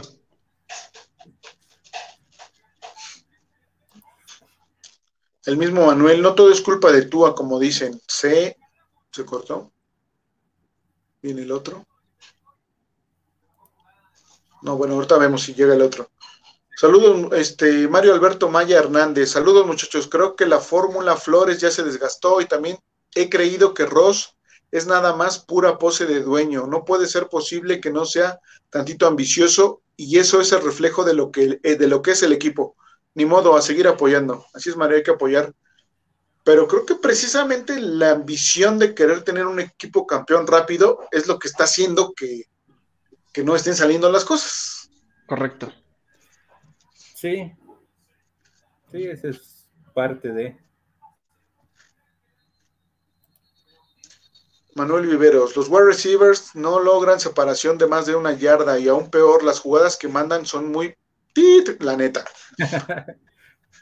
sí, va, más va, más por el sistema, creo, ¿no? Que no están logrando la separación o no están aislando a, X o Y jugador. Eh, trabajar sobre las fortalezas de cada uno de, tus receptores, porque tienes fortalezas variables en, Parker, en Gesicki y en Waddle. Sí. Abusan mucho de las jugadas de, opción y eso es lo que de cierta manera limita esa ofensiva. Casi siempre en primera y en segunda sabes que siempre van a utilizar las jugadas de opción y pues ya las defensivas contrarias ya no te compran ese, ese paquete. sí. Ricardo Lara Topete. Y aparte de Watson, ¿qué otras opciones hay para el próximo año? ¿Tua, Draft o algún otro veterano? Rodgers, saludos. ¿Qué opinan? Ah, draft no. Pues draft creo que no viene. No. Sí, sí, adelante, Javi. Este, aquí se supone que el año que viene los candidatos son Watson, este, Rogers y Wilson, que serían como los que posiblemente desde este año ya, ya estaban tentados a querer salir de sus respectivos equipos. Entonces, pues ellos son los tres más fuertes, porque por draft, pues ahorita este draft todavía no es un draft de muy buenos corebacks. Sí. Sería interesante un cambio con, con Seattle, ¿no? A lo mejor mandar a Tua para allá sí lo veo a tú en un equipo de Pete Carroll, sí lo veo trabajando con él. Y creo que nos vendría bien Russell Wilson, la verdad. Sí, de, hecho, por ahí decían, eh, antes de que fuera drafteado Tua, que tenían similitudes, cualidades similares a, a, a, Russell Wilson, entonces podría servirle a Pete Carroll, como bien dices. Sí. Vic Espinosa, buenas tardes amigos Dolphins México FinSop. Nos falta profundidad y lo mismo de siempre, tener hambre de hacer cosas grandes. Pues sí, sí Vic, creo que en el primer medio se vio un poco de afición del equipo, pero los momentos, como bien dicen los muchachos, eso mató al equipo. Lo, poco o mucho que lleguen motivados, lo, vas perdiendo eh, con esas situaciones de juego. Sí. ¿Tú cómo lo ves, Isra? Sí, no, pues lo veníamos diciendo todos, ¿no? Creo que el fútbol americano es de momentos y desgraciadamente si no es Tua, Jason Sanders, Yesiki, o sea, y podemos seguir dando nombres, ¿no? Eh, Brian Flores, eh, híjole, y cambian siempre ese momento. Puedes venir bien, vas embalado y de repente una jugada te cambia el momento y el equipo contrario se te viene encima y cambia el marcador y cambia todo. Pierdes el partido. Entonces, híjole, reitero lo que venía diciendo, si no hay un ajuste, si no hay un cambio de entrenadores, de jugadores y corte de cabezas, este equipo no le veo ganando un solo partido en toda la temporada. Ánimo, Isra, ánimo. Manuel Viveros, lo mejor sería empezar a cambiar jugadores para conseguir selecciones, correr a Greer, hacer un buen draft, ahora sí, y ya no hacer el trade por Watson. Híjole, Manuel, no creo que la solución esté en el draft. Necesitamos jugadores, playmakers ya consolidados, jugadores ya hechos de la liga. Necesitamos jugadores de la agencia libre. Tienes el dinero, hay que gastarlo. Ahora sí hay que depende gastarlo. De qué jugadores. Depende de qué jugadores, porque no me digan que no están de acuerdo que tal vez cortaron un Will Fuller, que no ha jugado. Un solo, un solo drive con Tua no lo ha jugado. Y lo poco que jugó con eh, no, no, no hizo gran cosa. Entonces, un Will Fuller, yo estaría de acuerdo que se vaya, ¿eh? O sea, dependiendo qué jugador, pero si me dices que se va un Yesiki para conseguir eh, picks, no. Si me dices, ah. incluso lo venía diciendo, un Parker para conseguir picks, pues no, porque inclusive un Parker es un mal necesario, también ya lo vimos, nos lo, demostró hoy. Entonces, híjole, quitar tus playmakers para conseguir picks, no lo veo. Si vas a quitar otro tipo de jugadores, está bien, pero playmakers de los pocos que tenemos, no. A ver, si, si damos a Devante Parker y una selección por un Andrew Hopkins, sí. ¿No? ¿Pero tú crees que a saltar a DeAndre Hopkins? No, bueno, pues lo puse muy hipotético el asunto. No todos son los tejanos. sí, exacto. Creo que esa sería la fórmula. Por ahí debe de ir Miami. No, no con, con picks. ¿Por qué? Porque es traer jugadores que tienes que desarrollar y te vas a tardar. Entonces, no va por ahí. No, y a estas alturas de la temporada, pues ya viste que ni Will Fuller ni Albert Wilson tienen o Preston Williams tienen lugar en este equipo, entonces correcto. Forzosamente tienes que tienes que buscar deshacerte de ellos a como dé lugar, aunque te den una cuarta, quinta ronda, pero deshacerte de ellos. Correcto. Y estábamos diciendo lo mismo de Parker, no hace mucho. Y hoy Parker nos viene a demostrar, soy necesario. Entonces, no, no, ni a Parker lo quitaba yo, ¿eh? Sí. Manuel Cocolets Hernández, estamos más muertos. algo así, Manuel, algo así. Aaron Rendón. Saludos, Dolphins. Ya estamos muertos. Se esfumaron los sueños de postemporada, pero pues de hace dos semanas, mi querido Aaron. Desde la derrota con. Desde permitirle quitarle el invicto a Jacksonville. Exacto, desde ahí creo que ya. Jürgen Max, Texan esperan la desesperación de algún equipo, no le quieren perder. Watson por estar sentado esta temporada cobrará 10 millones y por la siguiente cobrará 30 millones y les pegan el tope salarial. Sí, también eso, eso influye mucho, Jürgen. Iván J. Hernández, el martes festejamos el Día de los Dolphins. Saludos. Va a decir por, por la llegada o la posible llegada, ¿no? De, por el Día de Muertos, ¿no? Por el Día de Muertos, ¿no? ya. Bueno, eso también puede ser el lunes, ¿no? Ajá, podría ser mañana. Bueno, dos días de festejo para los Dolphins. Edgar Ramírez, si Miami no le gana a Texans, vamos a quedar como el reír de la liga y con méritos. El vestidor ya está roto, ya es necesario que, que rueden cabezas. Tua no es el culpable. Ok, Edgar. Francisco Javier Roldán, fíjate Israel que Tua no es el culpable, solo el culpable es Flores y sus coordinadores malos como ellos solos. Sí, de acuerdo, totalmente. Guillermo García, Dan, Dan fue bueno en su tiempo, son otros tiempos. Ahora quién sabe cómo le iría ahorita a él, pero señores, es fácil, pongan a un coreback bueno y una línea ofensiva mala, jamás lo hará. Y si quedan, y si queda tiempo con una buena línea ofensiva, hasta el peor coreback funciona. Pues a lo mejor no el peor, pero sí uno de medio calibre, con una buena línea ofensiva, puede hacer la chamba, ¿no?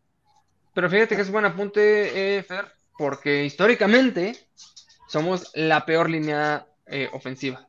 Históricamente. ¿eh?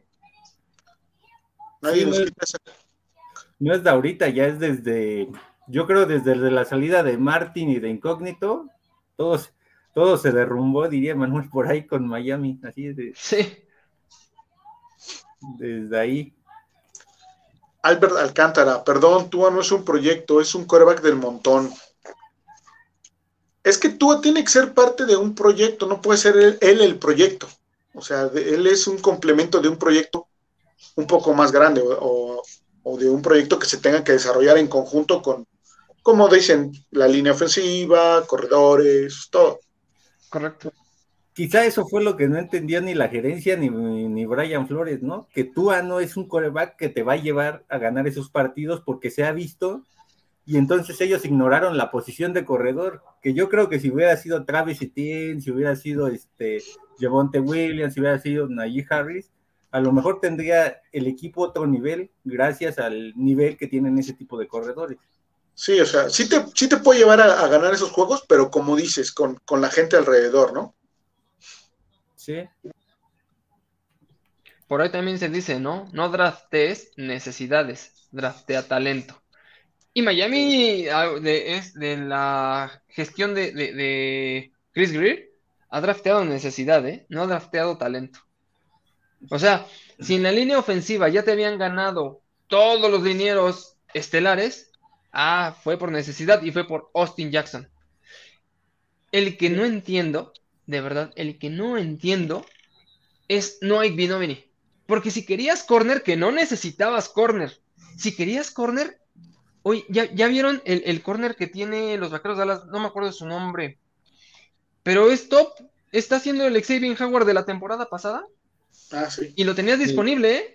Y lo tenías disponible. Antes de seleccionar a Noah Binomini, pudiste haberlo seleccionado a él. Entonces, eso es lo que está haciendo Chris Greer. No está seleccionando talento, está seleccionando necesidad. Y cuando no tienes la necesidad, no, no seleccionaste ni talento ni necesidad. El caso de Noah Binomini. Entonces, híjole. No, quizá también a lo mejor pueda ser el caso de Jalen Phillips, porque todavía no ha. Ahí tenías a Najee Harris y no fuiste por Najee Harris. Entonces, es todavía, Todavía con Jalen Phillips está, una duda de un 60%, no lo necesitabas, a un 40% sí. No lo necesitabas, puesto que no, ni, siquiera de repente lo pones en titular. Está en segundo, si no es que hasta tercer equipo, porque no lo necesitabas. Necesitabas corredor. Si hasta lo ves hasta por necesidad y talento, tenías a Najee Harris. Y no, fueron, apostaron, y quiero pensar, quiero salvar un poquito ahí a Chris Greer diciendo, iban por Javonte Williams y se los ganan los, los, Broncos. Entonces, sí. Muy mal, muy mal. Creo que Chris Greer es gran, gran responsable como lo es eh, Brian Flores. Y el proyecto Brian Flores, Chris Greer, para mí hoy ya no tiene credibilidad. Para mí. Mm, era el anterior, ¿no, Javi? Porque no lo habíamos leído. Ah, este Guillermo García, armen una buena línea ofensiva, ¿qué es lo que le falta? Que, que le den tiempo al coreback. En los demás puestos tenemos calidad y un buen entrenador, agresivo con ideas, con ganas, alguien que pueda tomar decisiones difíciles.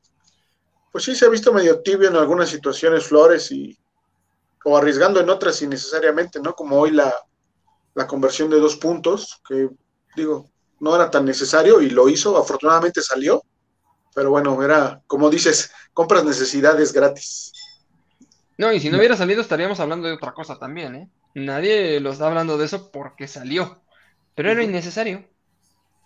Sí, y el problema aquí, como en algún momento ya también Gil lo ha mencionado, es qué entrenador en realidad quiere venir a Miami.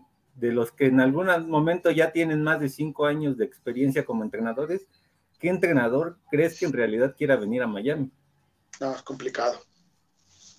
Hoy es complicado.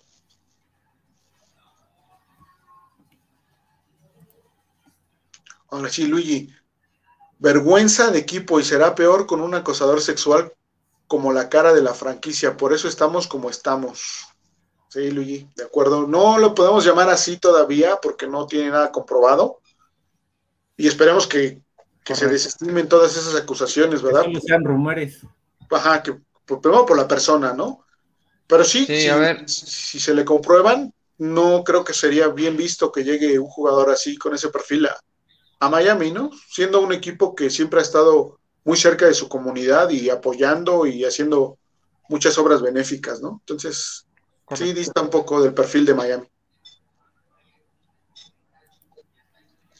Jorge Edgar Saldaña Olvera. Primero necesitamos coordinador ofensivo, cambio de flores y elegir un coreback nuevo como el de Oklahoma para apretar a Tua. Watson no es la solución, es un desastre personal y rompería más el vestidor. Es igual de ególatra que Landry y Flores, no tiene carácter para manejar jugadores. Ah, perdón. Es igual que Landry y Flores no tiene carácter para manejar jugadores conflictivos. Sí, puede ser, porque por eso se fue Minka Fitzpatrick, ¿no? Sí. Sí, que ahorita de todas maneras, pues ya no lo vas a extrañar porque ya trajiste a alguien del mismo calibre en Javon Holland. Entonces, Correcto. Fue una por otra. Andrés Montes, creo que Grier y Flores siempre estuvieron con división de opiniones en torno a la elección de jugadores y hoy en día se está pagando esta situación. Los dos ven el fútbol de manera contraria y lo triste es que el equipo no levanta, necesitan recortar a Grier y Flores y traer a personal que tenga una visión conjunta. ¿De acuerdo, Andrés? Puede ser una, una buena opción para iniciar. Sí. Aquí no hay nada. De Guillermo García. Ven Iker José María Lara, señores, ¿qué más necesitamos, señores? Y díganme, solo preguntando. ¿Y Watson por qué no llega? Tú allá dijo que él hace lo que le manden como, como ahí que y se corta. Pues ahí es, es natural que él ahorita, por como se está sintiendo, diga eso, por todos los rumores que se han generado en torno a Deshaun Watson, pues él ahorita tiene que decir como lo que comentó la semana, durante la semana, que no se siente querido, que no lo valoran, y entonces, pues, ahorita él yo creo que, pues nada más lo está haciendo porque es un trabajo y porque, pues, le reditúa algo. Ahorita yo siento que lo está haciendo más por, por, este, por obligación que por querer hacerlo. Correcto. Ya es como de esos trabajos tóxicos, ¿no? Donde ya nada más estás por cumplir y porque te pagan. Sí. Pues sí, está ejecutando prácticamente lo que le manda el coordinador, ¿no? Pero bueno, sí arriesgó en algunas jugadas, sí se le vio así como que yendo, yendo hacia adelante, pero no mucho. Entonces necesitamos ver, verlo más, ¿no? Para ver si, si sí va a ser ese jugador. ¿no? no sé ustedes, siento que a Tua le cae bien la presión, ¿eh? Cuando empezó los rumores fuertes de Dishon Watson, ¿qué partidos dio? Yo sé que no es lo mismo la defensiva de, de Jacksonville, la defensiva de Atlanta, a la de los Bills. Yo sé que no es lo mismo, pero sentía un Tua más tibio de lo que vimos las eh, dos semanas anteriores a esta, ¿eh? Como que cuando le dijeron, tú eres el coreback, el resto de la temporada tuya, como que efectivamente ya no se preocupó y como que lo vi más tibio. No sé que, si fue su percepción también. Sí, sí, sí, eso fue lo que pasó, pero pues ojalá y eso le sirva como motivación para para empezar a subir el nivel y a lo mejor le den una posibilidad del año que viene, en todo caso, si de aquí al martes no se da el trade por Deshaun Watson, de quedarse como reserva por el riesgo a que puedan enjuiciarlo antes de este antes del inicio de la próxima temporada.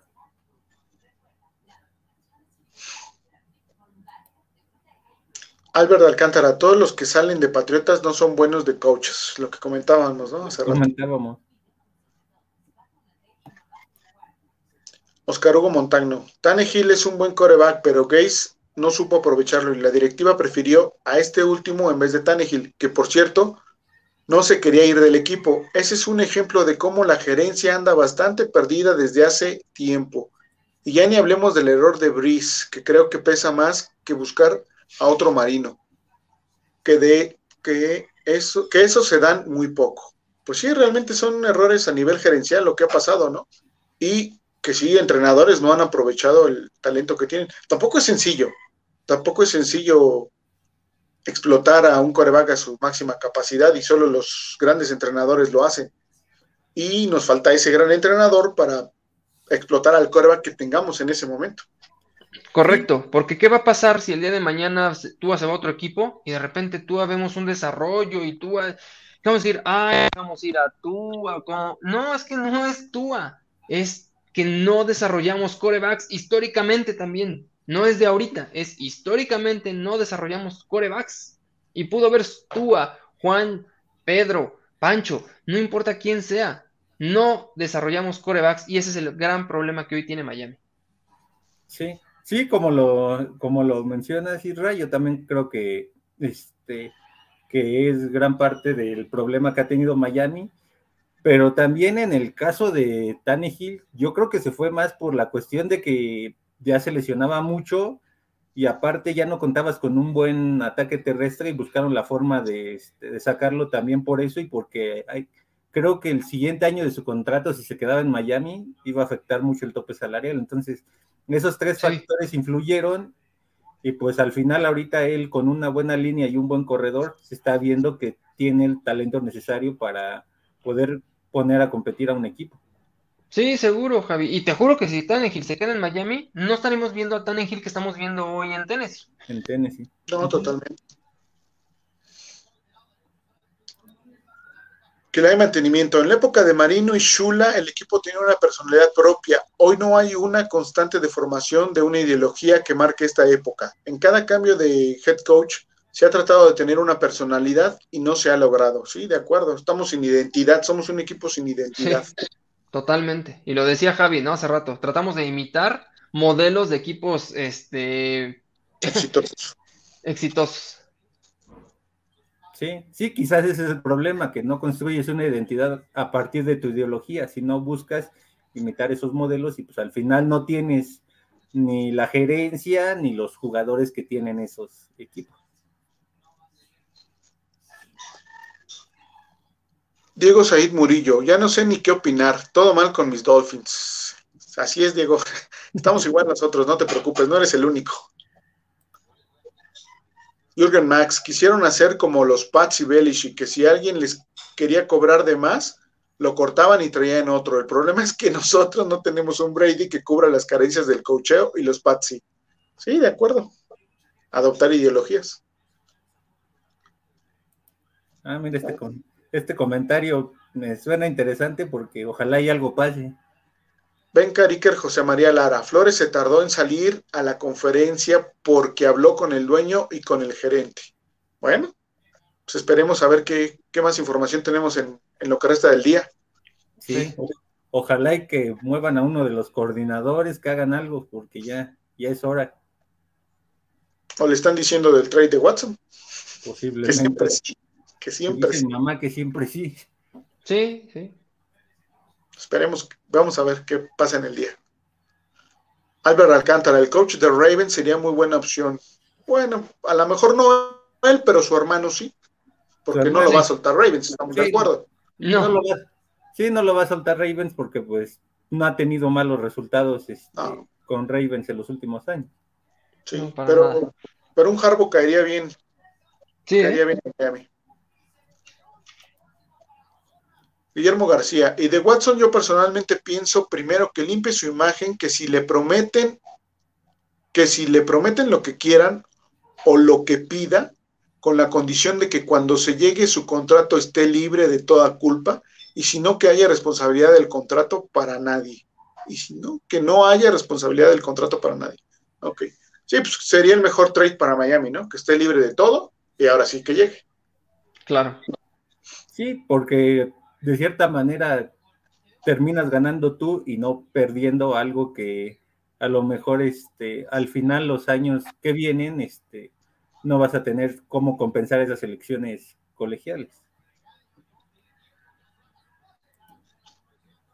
Miguel Darío Pérez Vázquez. Yo creo que el proceso TUA no es malo. El problema, el problema para lo que Flores que quiero suponer elige a sus asistentes, a sus asistentes, perdón, y no lo hace o no se lo permiten, no lo sé, pero el staff está para el perro.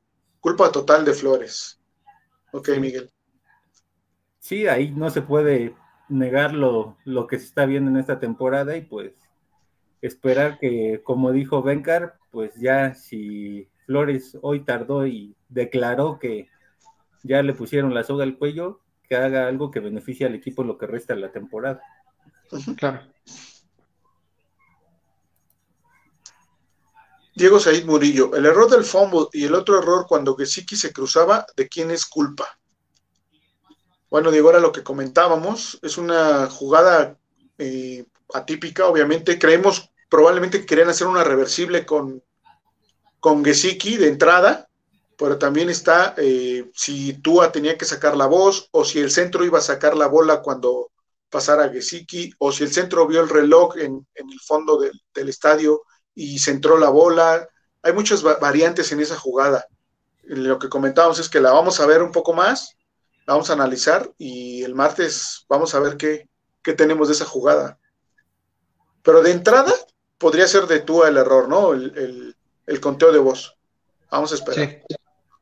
Sí, curiosamente hasta lo que se ha visto ahorita es culpa de Tua por no querer utilizar ese tiempo fuera que todavía tenía. Total. Correcto. Noé Ávila, pero Bravel no entrenó en Pats, solo jugó. No, sí fue, sí fue asistente de, de no. ¿no? No, no, estuvo ahí. Fue asistente. No, fue jugador. Fue jugador nada más. Y sí, cierto. Fue asistente en, en Tejanos Sí, muy buen punto, ¿eh? Sí, es cierto. Fue en Tejanos. Sí, sí. Pues que como muy buena punta, es azul. Sí. No es Ávila, pero ah, ya, sí está. Juan Carlos García, buenas tardes, Dolphins. Nuevamente una tarde triste, aunque presupuestada la derrota, igual duele. Esperemos buenas noticias antes del cierre de trades del martes. Vamos a ver qué pasa, Juan Carlos. Pues sí. Sí, porque incluso este, hoy una cosa que desfavorecería a Miami es que en diferentes redes sociales ha manejado que Xavier Howard podría ir a Vikingos. También. Sí. Y aunque Xavier Howard no ha dado el nivel que nos tiene acostumbrados, tampoco se me hace como que sea una muy buena opción eh, sacarlo del equipo, ¿eh? No, como, como, a, como a Parker a, los Saints, ¿no? También se mencionó por allá en Nueva Orleans que, lo andaban buscando. Sí, sí, sí. Y hoy Parker, reitero, nos dio una cachetada de decir, a ver, se equivocan. Soy necesario. Juego cinco partidos, pero de esos cuatro hago un atrapadón y de pronto doy Correcto. bueno. ¿Pero qué crees, Isra? Que para el próximo juego va a estar cuestionable porque le duele el hombro, porque tiene un problema en la cor, sí. no. Sí, no, seguro, seguro, Fer. La cuestión es que cuando juega, cumple. Pero lo acaba de decir también Javi, ¿no? Un Preston Williams que ni juega y cuando juega no cumple. Un Will Fuller que llega como estrella, que no juega y cuando juega medio hace. Parker sí, Parker sí suma. Parker desgraciadamente es un mal necesario, por eso lo decía así. Albert Wilson. ¿Quién es Will Fuller? Sí, exactamente. Exactamente. Hasta que no tengamos un buen reemplazo como pudo haber sido llamar Chase de Parker, yo creo que no es buena opción sacar a Parker ahorita. Sí. Luis Alvarado, ahora quién me devuelve la inversión del Game Pass para ver a los Dolphins. Lo bueno que en el fantasy puse a medio equipo de Bills. Ya no hay reembolsos, Luis. Ahí va a salir, Luis, del fantasy. Sí, sí yo, yo, también estuve tentado a quererlo hacer hoy, pero dije, no, mejor me aguanto aunque esté fallando, aunque esté fallando un poquito la aplicación. Sí. Ah, es que ahí hubo promoción, ¿no? Del Game Pass, por eso. Sí. Ah, ¿de verdad? Sí. Ramiro Alanís, errores puntuales. Sanders falló gol de campo. Balón suelto para cerrar primera mitad. Devonte Parker resultó un pase para estar en medio de campo. Y después hubo castigo. Y luego intercepción. O sea, la, y la culpa es de Tua. Pues como, como, pues como que no es justo. Insisto, la problemática es el cocheo. Sí, estamos de acuerdo. Este, la problemática va más allá de uno o dos o tres jugadores. Va más arriba. ¿Qué pasó, Gil? ¿Cómo estás? Hola, Gil. Hola, Gil. No te escuchamos, Gil. Perdonen, estaba muteado. ¿Cómo están? Un gusto saludarlos. ¿Qué dicen Javi, Isra, Fer? Pues tristeando aquí, la verdad, todavía. todavía duele. Sí, estuvo, estuvo feo, aunque se, jugó mejor, ¿eh? No sé qué, qué opinan ustedes. Creo que Miami jugó mejor. Cada semana está mejorando y pues es algo positivo de todo lo negativo, ¿no? El problema es que ya es demasiado tarde. El problema es que pues era Búfalo eh, el problema es que también ya perdimos con Jacksonville y con Atlanta y sigue Houston. Entonces, pues si dos, tres detalles nos costaron el partido hoy, pero bueno, creo que se hicieron mejores cosas, hubo mejores ejecuciones, hubo mejor plan de juego ofensivo en algún momento. Eh, ahí la lleva, ¿eh? Tua ahí va. Poco a poquito, sí va a tener esos detalles que le fallan de vez en cuando, pero ahí la lleva. Ahí la lleva y este a lo mejor el año que entra lo vemos eh, haciéndolo bien en otro equipo, ¿no? Sí. probablemente. Creo que, creo que va por ahí la tónica, que el próximo año no esté con nosotros y, y va a tener más experiencia, eso es seguro. Sí, correcto, correcto. Cristian Alvarado, hola Dolphins, creo que se hizo un buen juego, vi a Tua mejorando, se motivó por lo de Watson aunque le falta de, aunque le falta experiencia y todos los coaches les falta entrenar muchísimo, parece que estamos en una eterna reconstrucción. Estamos reconstruyendo Babilonia, Cristian. Entonces nos vamos a tardar. No, sería la muralla china, ¿no? Porque o así, por ahí. Más largo. El camino va, va por allá. Héctor Romero, Watson no llega, equipos especiales no hacen diferencia, al contrario, Defensiva aguanta y cae, ofensiva inconsistente, staff de cocheo inoperante, dueño aguantando. Así estamos desde la semana 3. Lo único que avanza es el récord negativo.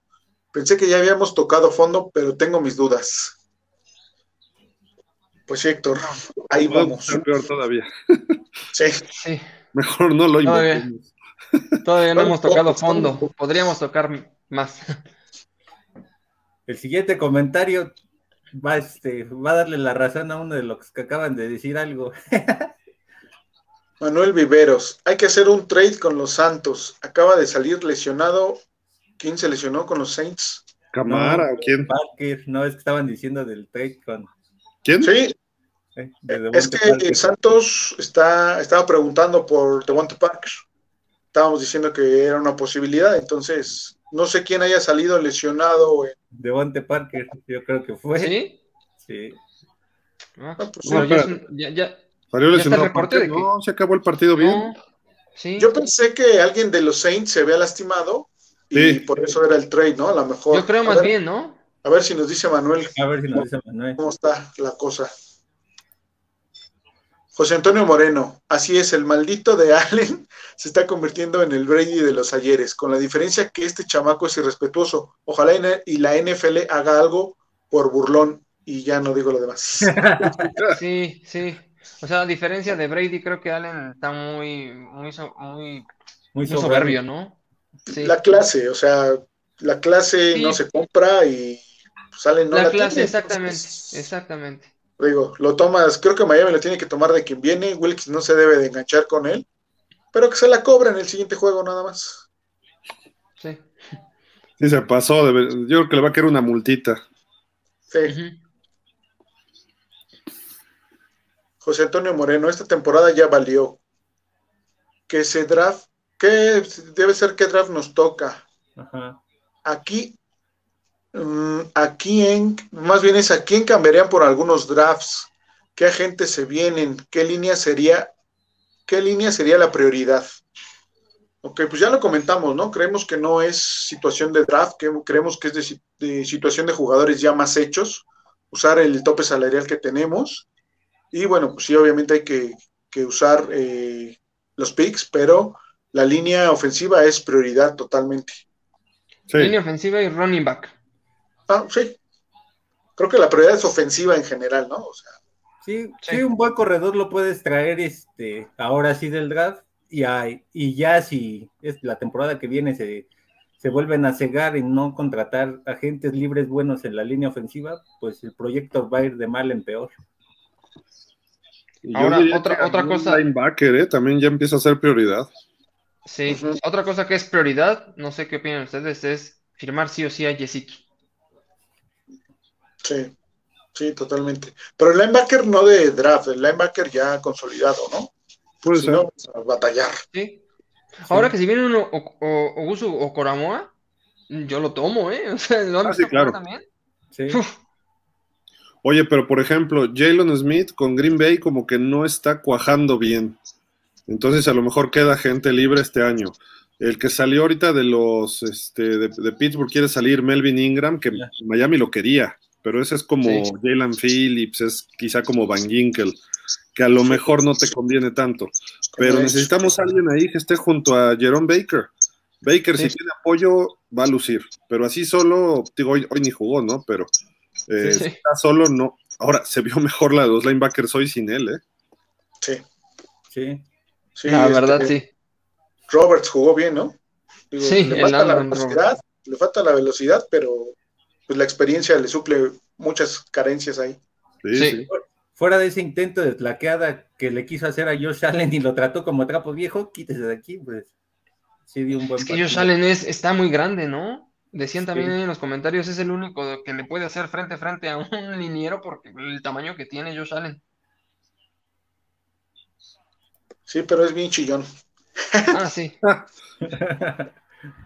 Manuel Vivero, su coreback con Peyton se desarrollará a ver, su coreback con Peyton se desarrollará Tua porque Flores no creo que desarrolle ningún coreback, si es que sigue Flores.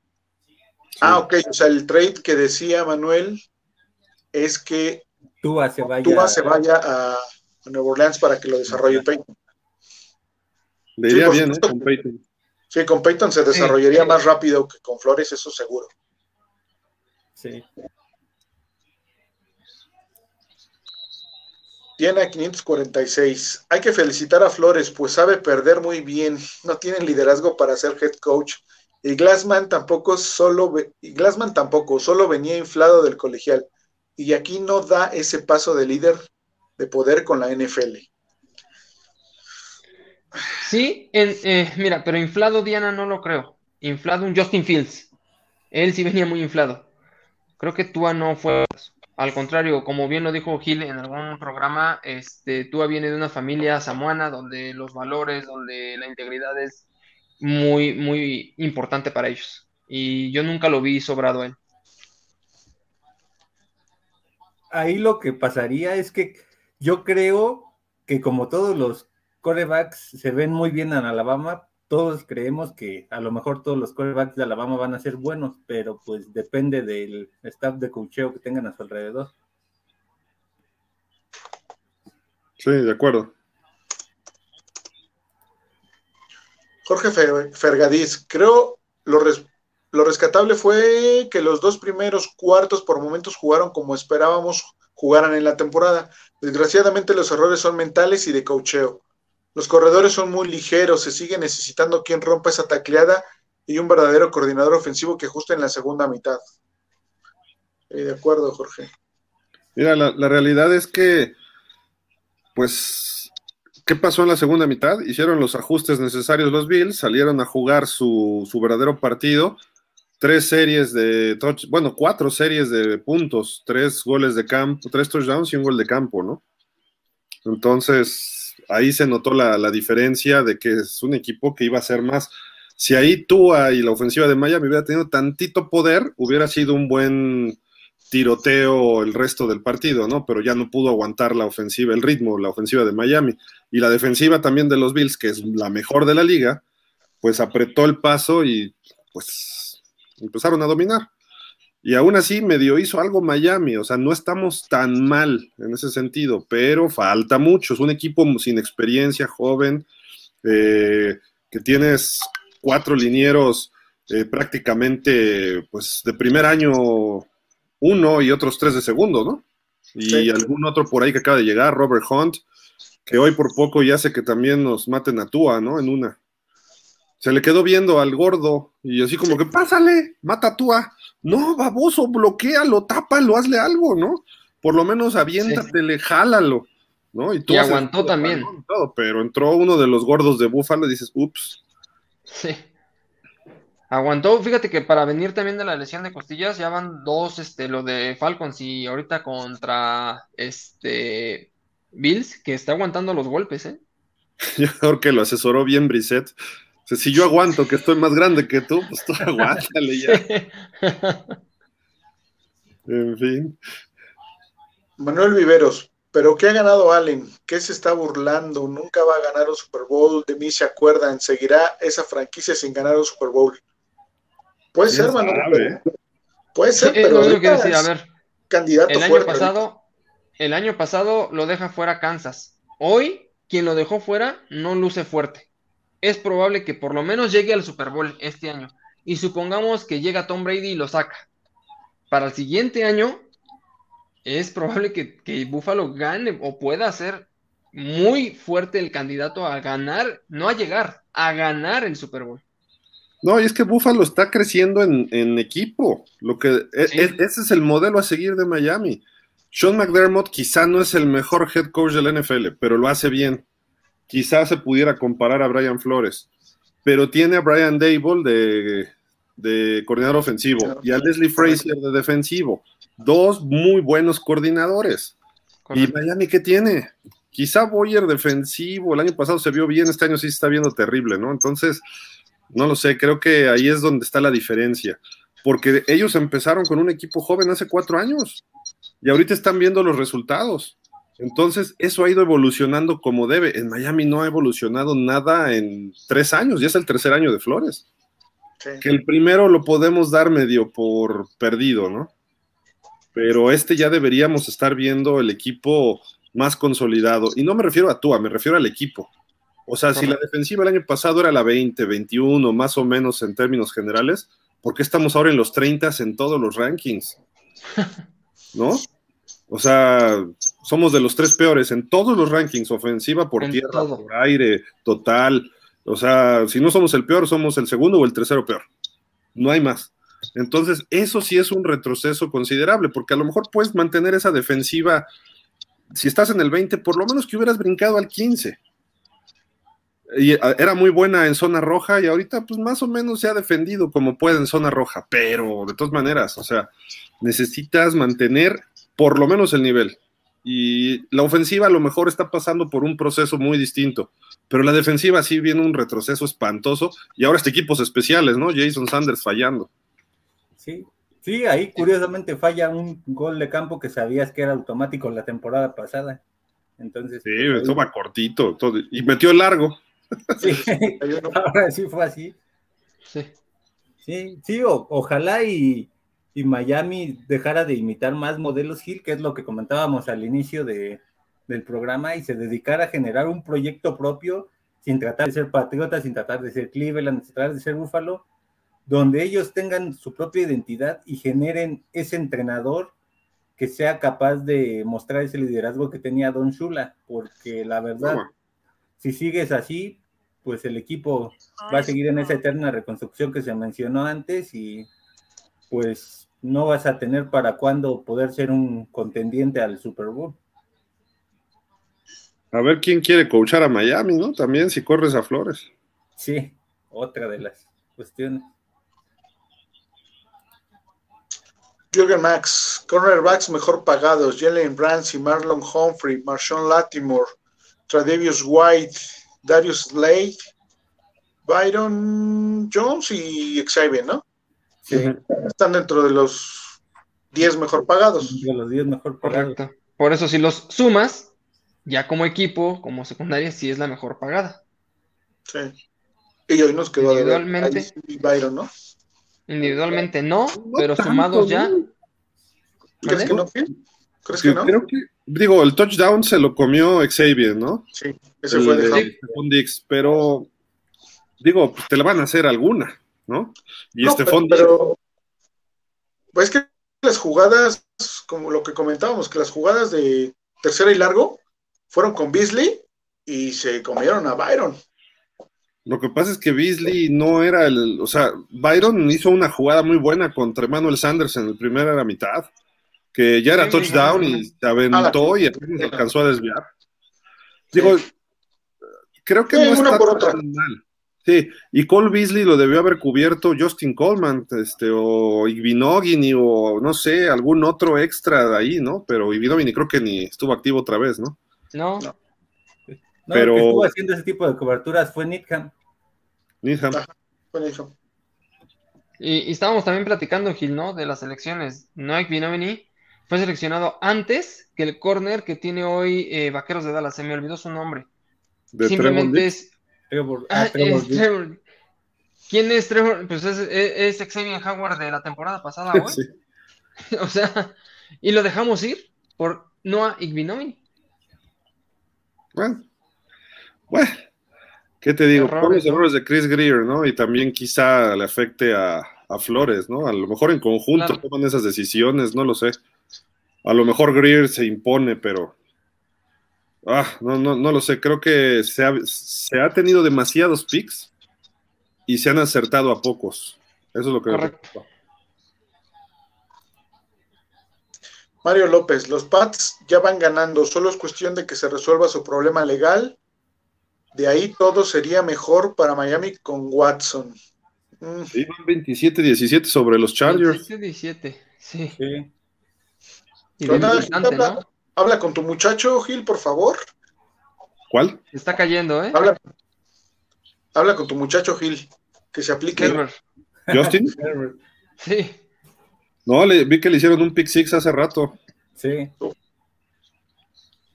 Mario López, ah, no, sí, ya lo leímos. Es, es- es un proceso también, o sea, tampoco le podemos, o sea, lo mismo que le exigimos a Tua, le tendríamos que exigir a Burrow, a Herbert, Sí, claro. Que lo que pasa es que ellos han tenido chispazos más altos, pues sí, pero pues también están en el proceso de aprendizaje, no creas que Burrow hoy, como, hoy tiró tres touchdowns y pierden con los Jets, Sí. Sí. o sea, e- e- eso me duele más que la derrota de Miami, que ganaran los Jets. sí. Que el coreback de los Jets hoy este, jugó muy bien, ¿eh? ¿Y quién es? ¿Un tal Mike White? Algo así. Sí, sí. La reversible también que se aventó muy buena, la hizo de receptor, o sea, tiró 400 yardas ese cuate. no inventes. 400 yardas, no, hombre. Y Cincinnati, su defensiva se veía bien, ¿eh? Entonces, Sí, ya me preocupan hasta los Jets también. sí, ojalá venga Zach Wilson otra vez. 585 Farmy, Allen, yo. ¿Ah? Papi Munya. No lo entiendo. De- Yo creo que le va a los Bills. ¿no? Ajá, yo creo que sí. Allen, yo, papi. ¿no? Ajá. No, Sí. no le di el contexto, perdón. Digo, yo creo, O sea, por ahí va. sí. Diego Said Murillo, es desgastante seguirnos quejando de los Dolphins. Pero bueno, es la terapia dominical ahorita, como hace dos años. Sí. Así ya como que. ¿Y ahora qué hacemos? Manuel Viveros, Fuller es una mentira de wide receiver 10 millones tirados a la basura. Gracias, Grier. Totalmente de acuerdo contigo, Manuel. Sí. Sí, Ese sí es un boss. adiós Goladay, que lo tuvimos también. Sí. Pues, a ver si Allen Robinson el año que entra sale de Chicago. Pudiera ser. Pues sí. Gus Barragán, ahora sí me creen que somos el peor equipo de la división. Ya hasta los Jets ven como un equipo, ya hasta los Jets se ven como un equipo mejor entrenado y con una idea totalmente diferente que los Lolpins. Saludos. Los Dolphins. Así es, Gus. Ups. Uy, ese sí. Scumi. Bueno, ¿qué te digo? Tú eres malo. Tú es malo. Jürgen Max, Devonta en mi opinión no es un playmaker. Diggs, Hill, Hopkins, Jefferson, Metcalf, etcétera, sí lo son. Por mí que sí se vaya Parker, ya cumplió su ciclo con Miami. Pues sí, Pero es podría que ser nunca dijimos que era un playmaker. Nunca dijimos claro. que era un play, sino que como dice Israel, era un mal necesario porque curiosamente los partidos que está te da una o dos recepciones que influyen en el desarrollo del partido. Correcto. Necesitamos un playmaker en esa posición. Sí, un, un receptor uno. Digo, no es fácil tampoco. Es como el coreback, ¿no? No es tan fácil encontrar un receptor uno, un corredor uno y un coreback uno. No es fácil. Sí, no. Pero, pues. Podríamos tener ya a. Yamar Chase, si no hubiéramos hecho el trade. Tendríamos a Najee Harris y tendríamos a Justin Herbert. Justin Herbert. Sí. Gus Hernández. Un año más de mediocridad. De nada sirve tener tantas selecciones de primera ronda si no sabes seleccionar o no las sabes entrenar. ¿Sí? Cualquiera de las dos, si no las haces bien, te metes en problemas. Mira, Don Shula sacaba jugo de un jugador regular, pero porque era un super coach, como lo hace Belichick en los Pats ahorita. Eh, o sea, puede tener un coreback novatito y lo tiene con el mejor porcentaje de completos de la temporada, porque le manda ciertas jugadas para que no arriesgue el balón. Eso es lo que te hace un buen coacheo.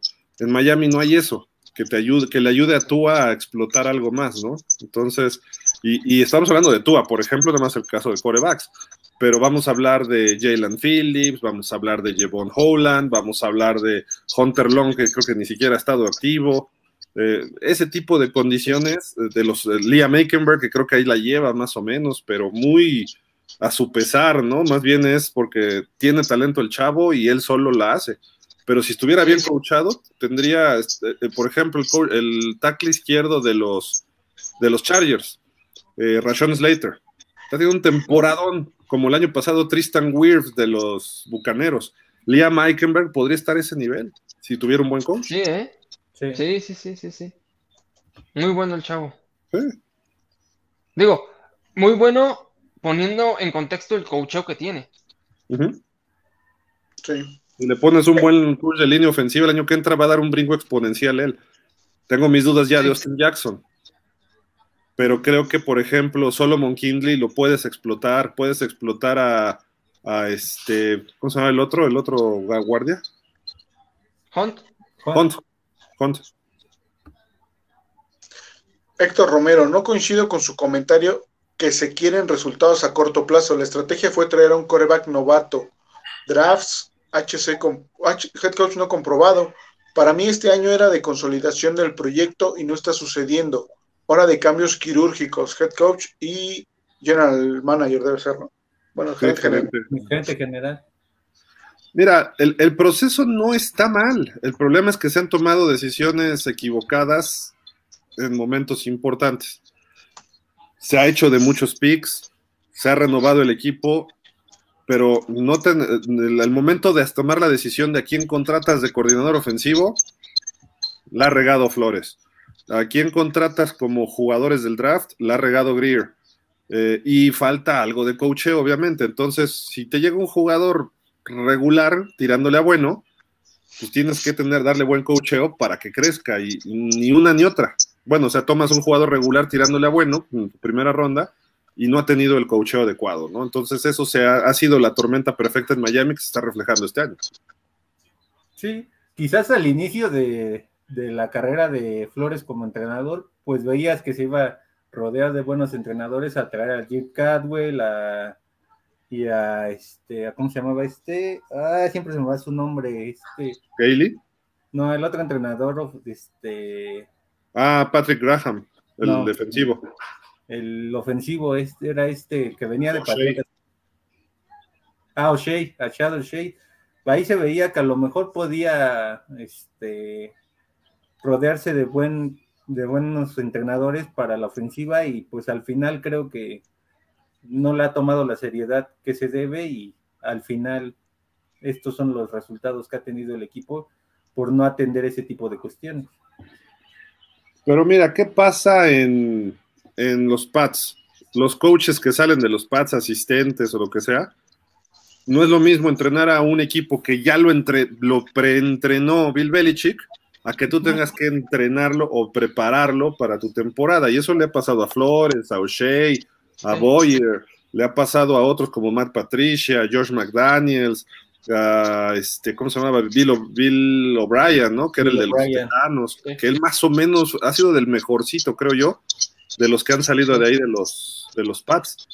Pero cuando está Belichick, Belichick se mete en todo y él, él, controla el equipo. Entonces, si tú eres el coach de linebackers, como era Brian Flores, pasaste por equipos especiales, algo hizo en la ofensiva en algún momento, sí aprendes, no digo que no, pero a final de cuentas todo pasa por Belichick y Belichick le da el último sello. Entonces, cuando un linebacker hace una cosa bien en, Patriotas, pues eh, no es porque sea Brian Flores, es porque Belichick le hizo lo, lo adecuado, ¿no? Así como pasaba en Miami con Shula. Sí. Cristian, Baptista, deberán ir por White, quarterback de Jets y de El corredor de los Browns. Digo, lo de Mike White, también todo el mundo tiene sus cinco minutos de fama, ¿no? Entonces vamos a ver que se establezca. Y este el caso de eh, Heineke, ¿no? En los, en los de Washington. Washington.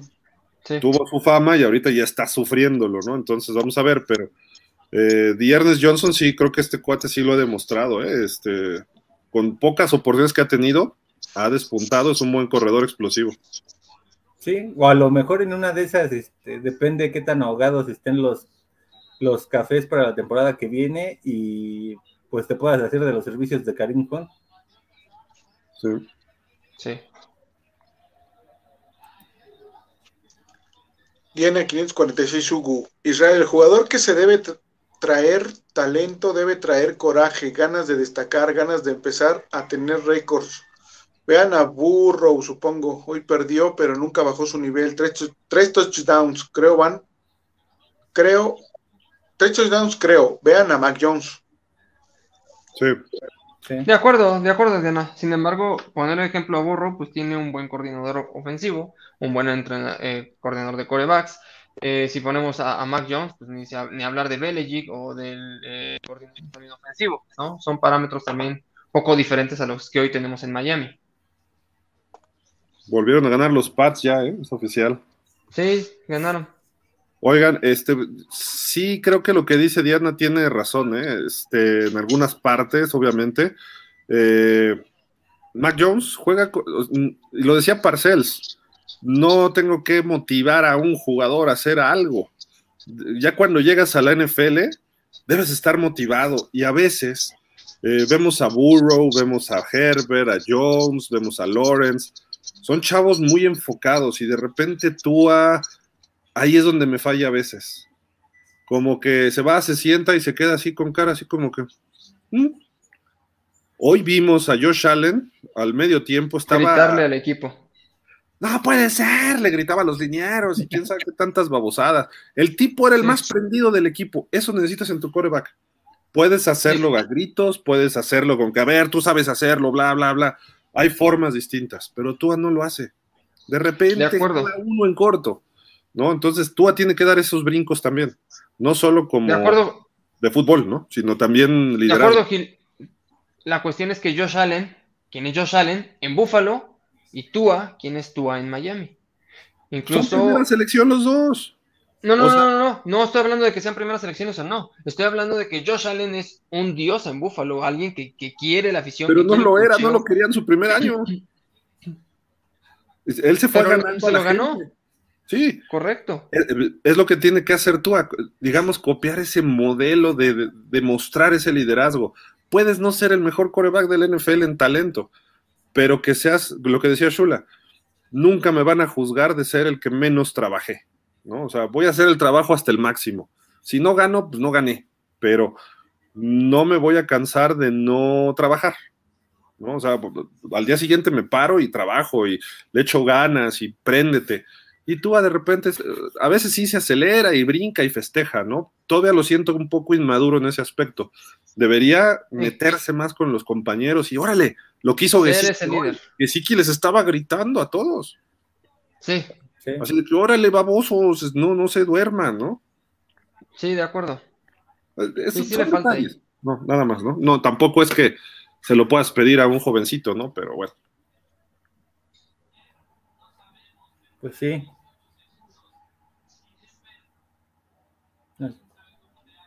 Marino, no, perdón, ¿eh? Diana 546. Marino nunca ganó Supertazón, pero nunca perdió esas ganas de ser ganador.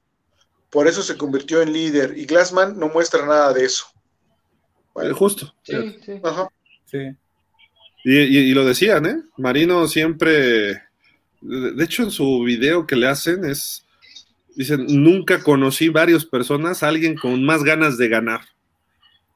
Y yo lo vi, me tocó verlo después de la derrota en playoff contra Denver, que pierde Miami 38-3.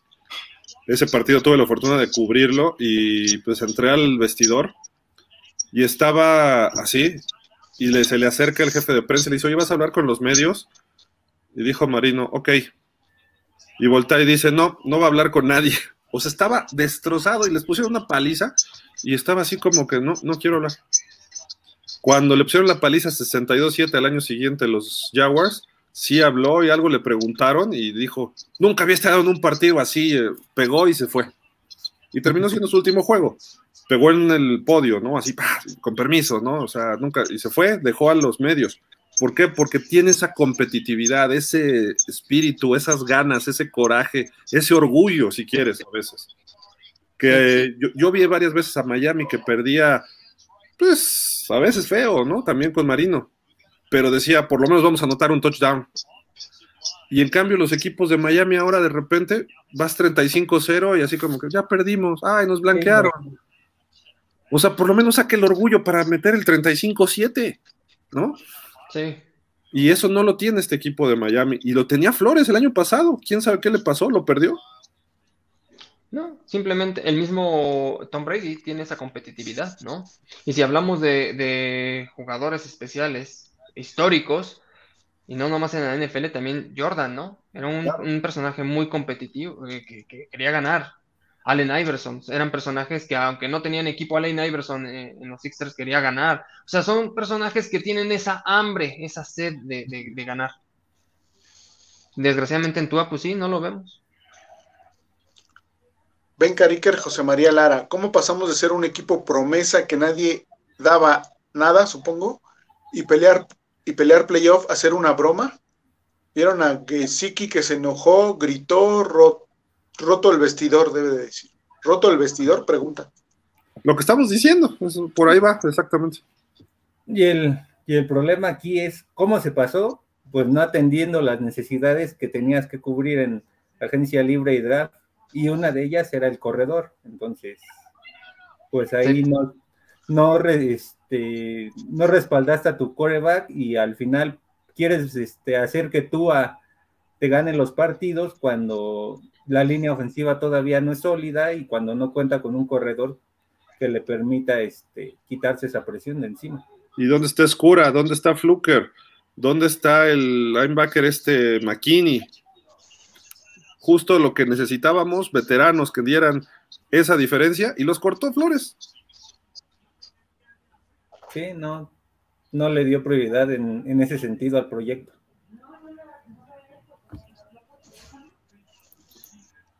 el mismo Bencar. ¿Y a Will Fuller cuándo lo vamos a demandar por robo? Sí sería bueno, mi estimado Bencar.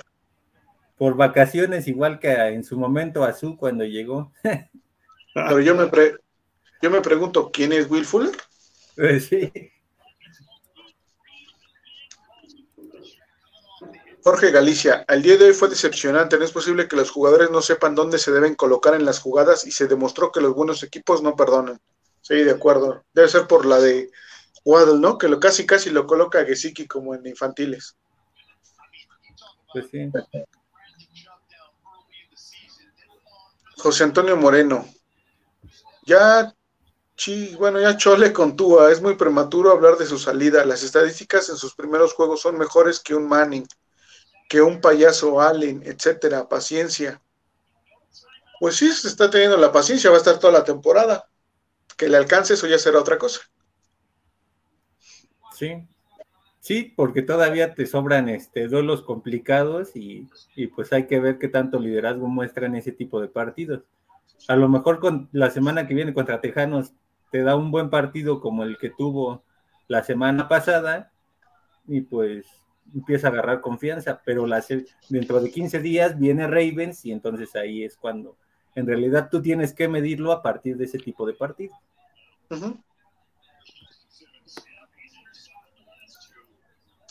Francisco Javier Roaldán Aguilar, la defensa es lo único bueno y de Tua me gustó su decisión en una en un en ataque y su anotación, pero sigue sin gustarme. Bueno, ya, ya, ya dijo algo bueno de tú, allá vamos de Gani. Sí. El mismo Francisco Javier Roldán Winston salió lesionado. Ah, lo que decían ¿no? del coreback de los Santos. Mm, Correcto. Miguel Darío Pérez Vázquez, Vero Gil Ah, sí, cansado, desencajado y todo lo que acaba en nado. estoy medio. Bueno, no, no, no lo voy a decir porque si no nos corta YouTube, pero bueno. No, pero traqueteado, sí, un poco desmañanado, a pesar del cambio de horario, también como que eso me descontroló un poco, no mucho, pero. Y, Sí. este, y sí, del partido, de repente, no sé, no, no me gustó el partido de hoy, como partido, ¿no? En general, y así como que sí, sí, sí desgastó. Pero bueno, se jugó mejor, ¿eh? La verdad, eso es un hecho. Sí. Juan, Pablo Díaz Flores, Dolphins, tienen que cambiar a todo, pero todo el equipo. No, pues no. Tanto así, no, espérame.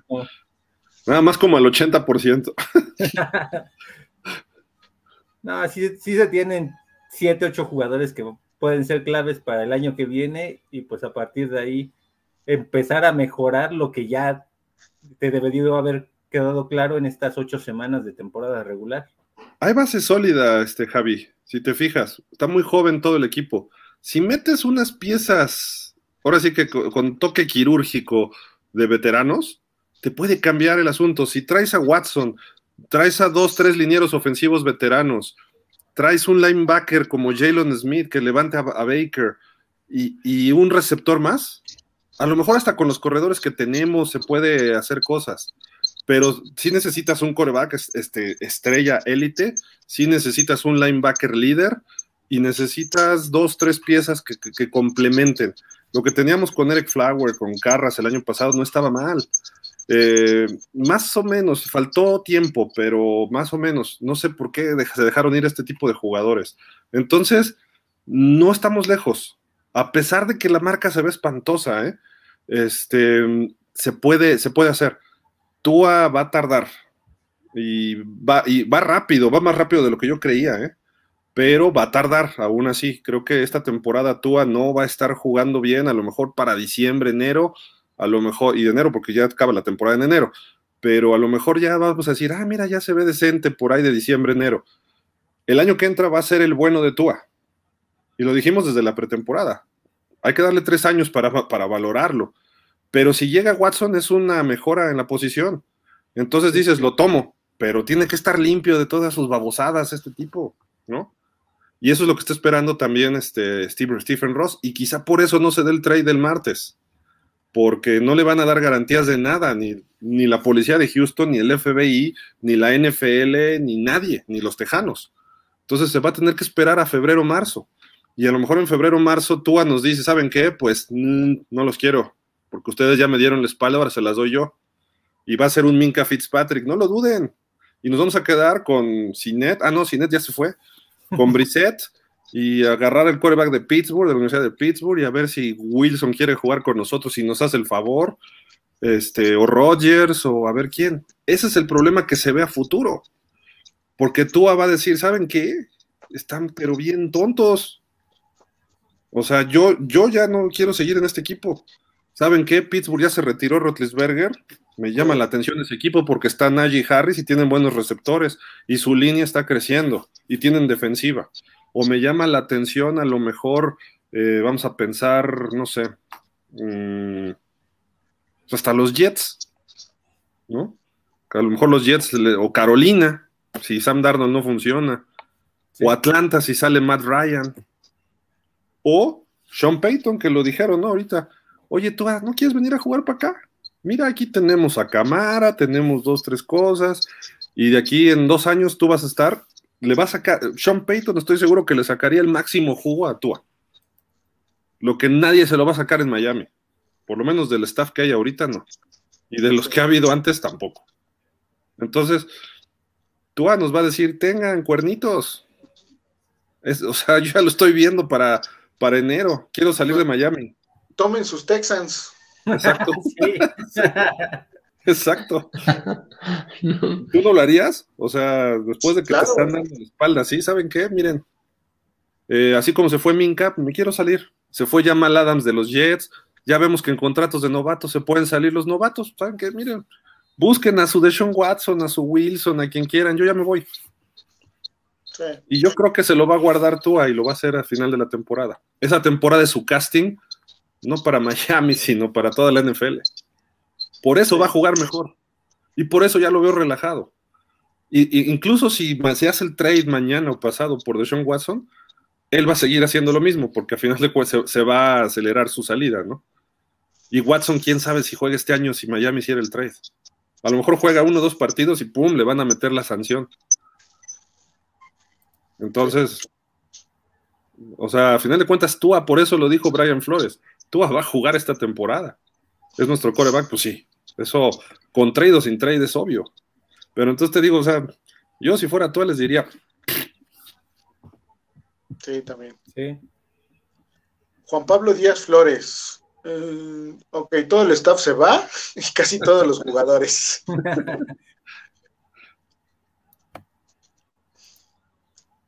Joel Hernández Martínez, creo que sigue faltando línea ofensiva, un juego ofensivo con más profundidad, dejar a un lado tanto pase corto, un buen corredor y creo que tú es simplemente un coreback cumplidor, nada fuera de lo normal.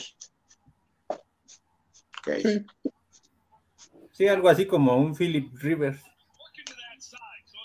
O un, podría ser, ¿no? Manning, que serían así como cumplidores y que pues no, no eran gran cosa. Anda perdiendo Tampa, ¿eh? Con los Santos. Sí. Cristian Alvarado, se debe conservar el 90% del equipo, ya que la juventud del equipo será fuerte en el futuro y traer agentes libres, por lo que realmente, pero lo que realmente falta es cocheo. Sí, de acuerdo, Cristian. Y ya le ganaron a los bucaneros, ¿eh? le interceptaron a Brady al final. Y Pick Six. Aquí el problema en lo que dice este Cristian y también cuando apenas ingresó la transmisión, Gil los mencionó, es quién se va a aventar a, venir a Miami y decir yo meto las manos como entrenador y como coordinador ofensivo y ese es el tipo de problemas que tiene Miami ahorita. ¿Quién va a ser el entrenador valiente de decir voy a dirigir a Miami? está complicado. Pero de que se puede, se puede, ¿eh? Puedes encontrar algo. Y a lo mejor puedes hasta hablar con algún otro dueño. ¿Por qué no pensar en Sean Payton y decirle a Nuevo Orleans, oye, échame la mano, suelta a Payton? O sea, algo así. Puede ser. Puede ojalá, ser. Ojalá, aunque eso sí lo veo complicado porque no, no, no creo que lo suelten porque han visto que, que hasta sin Drew Brees ahorita me están dando batalla. Sí, claro. Quilay Mantenimiento. La terapia de hace dos años era más alentadora que la de esa temporada. Ya lo comentaron, se les veía más actitud. Sí, de acuerdo, lo comentamos. José Armando Mendoza Vega, ya hasta los Jets están ganando. Así es. Eso sí duele. Luis Alvarado, ya se me acabó la vitacilina. En el draft siguiente no se, no se ven playmakers. Sí, sí. Rafa Rangel, ánimo Dolphins, las cosas podrían ser peor. Por ejemplo, que el equipo empiece a ganar, que la directiva se la cree y volvamos a empezar la próxima temporada con lo mismo, creyendo que fue un éxito. Calla, Rafa, calla. No lo creo. Sí, o sea, puede pasar, sí, puede pasar. Y, la verdad es que nos viene la parte fácil del calendario. A lo mejor empieza a ganar Miami. Sí. Pues no tan fácil porque Carolina, este, Santos y Titanes no están jugando tan mal. Y los Ravens no están jugando tan mal. Entonces. Pero tienes a Houston, dos veces a los Jets. Eh, ¿Quién más por ahí así blando? Bueno, ya ni los Pats, los Pats también están jugando muy bien ese es el problema, que incluso, bueno, yo que llegué a considerar a, Jets como un flan, pensando en que el equipo iba a tener ese mismo nivel, ahora yo veo por encima a, este, a Jets de Miami. ¿Le ganaron al mejor de la americana hoy? Sí. Yo creo que se confió Cincinnati un poco también, pero bueno. José Armando Mendoza Vega, ¿no tenemos un partido contra Leones? A ver si con ellos sí podemos. No, se quitan su invicto, mejor no. Si, llevaba 20 seguidos Jacksonville y nos ganó. Sí. Sí, no, ahí. Ahí no. Ahí bueno que no los tenemos ahorita. El mismo Rafa, si Flores quiere seguir en el equipo tendrá que correr a todos. Creo que ya nadie le cree, se le pusieron difíciles las cosas por tibio. Sí,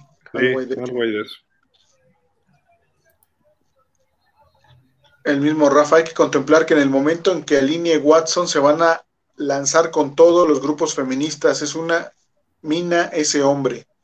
Mientras tanto, Tua poniendo el 100 para cotizarse e irse a otro equipo. Exacto, Rafa, lo que habíamos dicho. Sí. Pero mira, si analizamos, vamos a suponer que no entre a la cárcel y los grupos feministas lo hagan, pues que digan lo que quieran, ¿no? Ellas no juegan. Sí. ¿No? Sí. Sí, solo, de las porristas y de las masajistas y que no se junte con la golpe y cosas así, no hay problema.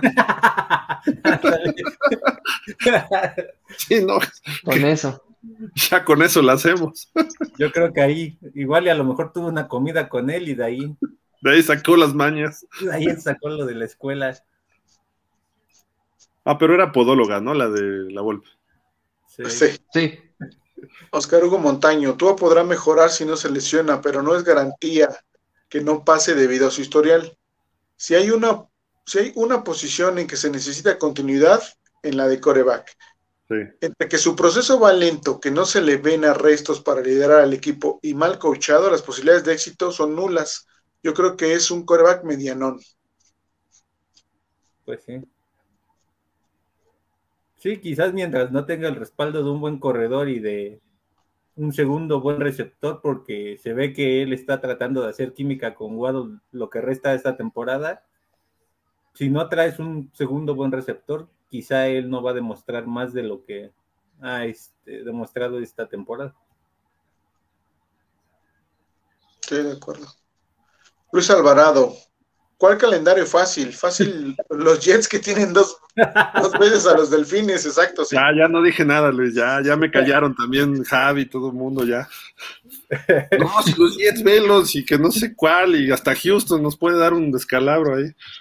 Pues es que con Houston el problema es que te ha ganado con los peores equipos en su historia, entonces por eso Houston no luce tan fácil. José Antonio Moreno, siento que todo el ambiente externo que hemos generado fans, directiva, han apagado a varios jugadores, en especial a Tua. El mismo Flores ya no lo veo tan motivacional, tan gritón con la temporada como la temporada pasada. Entonces. Pues sí, digo, obviamente escucha, y lo dijo Tua, ¿no? Oigo, pero no escucho, pero bien que escuchan los jugadores, ¿no? Les, les molesta, les afecta, les, les pega y pues lo leen en los periódicos o los periodistas que las preguntas que les hacen tienen que hacérselas, ¿por qué? Porque es lo que ocurre y es el sentir de los fans y pues los abucheos en el estadio, que de repente la gente se vaya del estadio cuando estás en el tercer cuarto contra Falcons, o sea, todo eso pues obviamente lo ven y son humanos y lo sienten, sí, pero ahí es donde se mide también el verdadero carácter, ¿no? Este, no sé si ustedes vieron alguna vez una película de béisbol, ahora que está la Serie Mundial, de, que se llamaba Grandes Ligas, este, que salía Charlie Sheen, eran los indios de Cleveland, que empiezan a armar un equipo, es de los noventera, eh, creo que está en Netflix ahorita, eh, si quieren verla, porque cómo se empieza a armar un equipo de basura, y el equipo empieza a funcionar poco a poco. El la dueña estaba en contra de ellos, quería vender el equipo y quería que perdieran. No, o sea, es medio cómica, pero tiene cosas ciertas y pasan. Lo hemos visto muchas veces, a lo mejor es el caso de los Dolphins. Entonces, digo, no creo que el dueño quiera vender porque él ya dijo que hasta que se muera lo va a dejar a nada más a su socio. Pero la cuestión es esa de que, ¿qué es lo que se ve? Pues a veces los fans, había un super fan que ahí nada más les gritaba, ustedes son una porquería y no sirven de nada y bla, bla, bla. Y los jugadores así nomás como que... Y empiezan a encontrar su química ellos y empiezan a jugar bien. ¿no? Y, califican a playoffs y ahí los eliminan y luego llegan a la Serie Mundial en la segunda película. Y es, es padre el proceso y hasta te lo hacen divertido. Eso sí, tienes toda la razón, eso le afecta a los jugadores, pues sí, sí les, les llega la vibra o les llega los gritos. Eh, imagínate cuando, cuando llegan al estadio, pues ahorita yo creo que la gente es, en Miami no creo que los abucheen, pero ahí, ya que están en el campo, de repente que salgan con tonterías, pues ahí sí va el abucheo, ¿no? O sea, ese tipo de cosas creo que, creo que este, pues sí, sí, sí les pega, sí les pega a los jugadores de alguna forma, ¿no? pero no debería. Al contrario, eso debería ser una motivación diferente para crecer y es un coach inteligente lo saca. Todos los grandes coaches, Bill Belichick, su primer año, cinco ganados, once perdidos con los Pats. El segundo año estaban en el Super Bowl y con un coreback que en su vida había jugado, ¿no? Eh, Bill Parcells, su primer año, cuatro ganados, una cosa así con los gigantes y después, ¿a dónde fue? Bill Walsh, su primer año con los 49ers, le fue del asco y ganó el año del 80, ganó seis partidos y para el 81 estaban en el Super Bowl ganándolo. Entonces, es parte del proceso que también tienen que aguantar vara los jugadores y los coaches. Ahora, si tienes puros novatitos y jóvenes y se te vienen abajo, entonces ahí es donde tienes que poner ciertos puntos de liderazgo. Es como una empresa, o sea, tú puedes contratar de repente a puro chavo egresado de la universidad pero necesitas un gerente, necesitas un jefe de redacción en un periódico o un productor, no sé, necesitas a alguien con cierta experiencia para que lo sepa manejar. Y eso pasa en el equipo. Necesitas algunos eh, que sean jugadores, que sean los que operan. Ellos también necesitas algunos veteranos que ya te lo sepan hacer. No puedes hacer exclusivamente o de puros veteranos o de puros novatos. Ve lo que hace Tampa. Sí tiene a los viejitos pero está armando un equipo abajo. Sí. Y, hay jovencitos novatos que están cuajando con los, con los rucos, con los chaborrucos, porque digo, ya son chaborrucos, ¿no? El caso de Brady. Sí.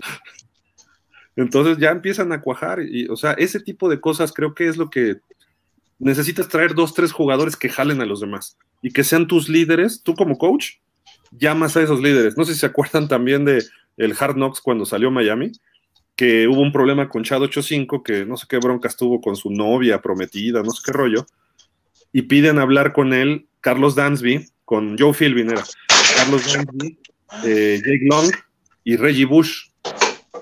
Y los recibe Joe Philbin y dice uno, bueno, después de ver eso, dices, ah, pues ya agarró a sus líderes y estos líderes van a mover al equipo.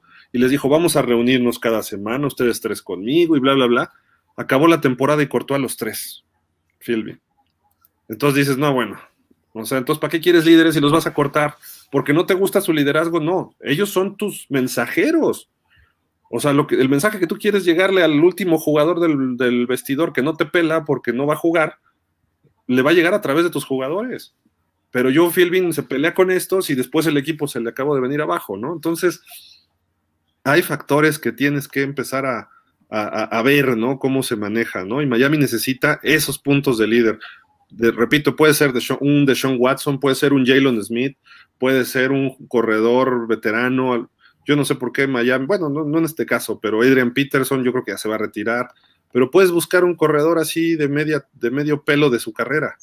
Pero líder, no Malcolm Brown, que Malcolm Brown era un relleno en un equipo. Tienes que buscar un jugador como, digo, sería ideal un Christian McCaffrey, ¿no? Pero este, alguien que pese y que los demás lo vean y digan, este cuate es muy bueno y este cuate le hago caso. Y además lo que dice, lo entiendo. Sí. Un Karim Hunt, ¿no? sería excelente. Karim Hunt, por ejemplo.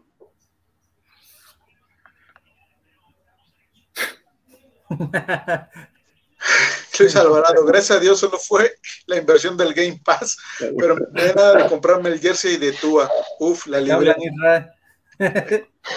libre. Santas pedradas. Yo también lo tengo. por eso decía Gesicki, pero me voy a esperar a Gesicki hasta que le den su siguiente contrato. Sí, Yo también quería el de Gesicki, ya me esperé. el naranja quiero. No, bueno. José Antonio Moreno, exactamente. Hay puro chamaco. Necesitas un líder en cada línea o mínimo un coach coordinador que griten, que se involucren con los novatos pues sí, que los coachen, ¿no? Que les enseñen. Sí, muy, muy comprometidos, ¿no? Los coaches también. Sí. ¿Ya son todos? No. El último es este. Enial, pensa pensado. Hoy creo que le dieron un aviso de despido a Greer y Flores. Sí, probablemente. Puede ser. Que se reunieron, ¿no? Al final. Ajá. Sí. Ojalá y ya para que le digan o cambias a tus a alguno de tus coordinadores o te vas tú. Ya, ya. No, a lo mejor le han de haber dicho, o sea, yo si fuera Ross le diría, ok, perdimos con Buffalo. La semana que entre pierdes y te vas con Texans. Sí. A lo mejor, a lo mejor algo así fue, ¿no? Por ahí va. Y le dicen, y sabes qué, me voy a aguantar sin este eh, de Sean Watson, me voy a esperar hasta febrero o marzo para que acabes el equipo con el que tienes. A lo mejor. Y en febrero o marzo además van a bajar los bonos de Watson, ¿eh? Sí, o sea, a lo mejor no pierdes una o dos primeras elecciones y se acabó. Sí, por no jugar todo el año. Sí. Pues sí. El mismo, el al pensado. Y respecto a los líderes que mencionas, crean un problema en el locker, ya que las instrucciones terminan teniendo más de una fuente. Sí, está, está, está muy partido todo en Miami ahorita. Sí. El coach necesita que su mensaje llegue claro a todos y hay un círculo de, de, estrellas, que ese es el que está más cerca del head coach y de los, de los coaches. Eh, entonces, ese es el que tiene que jalar lo que tú digas. Y los demás, no pasa nada. Belichick y Brady no tenían, no estaban en el mismo canal muchas veces. Brady quería mandar 500 yardas por pase y a lo mejor este, Belichick le decía, vamos a correr este, con James White. ¿Quién es James White? ¿no? Pero le funcionaba, ¿no? Pero decía, vamos a hacer esto. Y Brady, bueno, pues ok, le entendía y le seguía la corriente. Y Brady, ahora que llegó a Tampa, pues él medio indica qué quiere y le funciona. Y con Bruce, y Bruce Arians le dice, ok, alguien tiene que ceder, pero cedes ante Brady, ya un Brady consolidado. El coach tiene que decir esto va así y sobre esa vamos. Y a lo mejor tienes que funcionar así 10 años o 20, como el caso de Belichick y Brady. Entonces, el liderazgo así es en un equipo, entonces creo que por ahí va el, el asuntacho, ¿no? Jürgen Max, de lo que comenta Gil de liderazgo, creo que Gesicki está tomando ese rol de líder, solo falta que lo dejen. Sería, de que lo dejen ir, sería el colmo.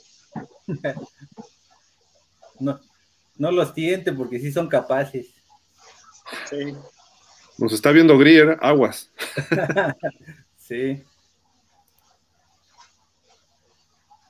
En, en LAL pensado, el liderazgo que mencionan suele no servir en Miami, pues no se contrata tipo de jugadores con miras políticas. Eh. Pues sí. Ben Cariker, ¿esas reuniones para qué son? Flores, Ross y Grier. Pues ya lo comentó Gil ahorita, probablemente es llamada de atención. O ultimátum. O para hacerse mensos, nada más, quién sabe. No También ya lo sabemos. Ya Oye, lo- no, espérate, no. Ah, sí, ¿A dónde vamos a ir a comer saliendo de, ¿A dónde vamos a ir a comer saliendo del partido? Sí. O sabes qué pudo ser lo peor, que les dijera, bueno, buen juego, buen esfuerzo, lástima que perdimos. Ándale. No, no, Fer. ¿Fue de aquí dónde? Sí. Vamos a hablarle a Urban Meyer que nos recomiende un table por ahí.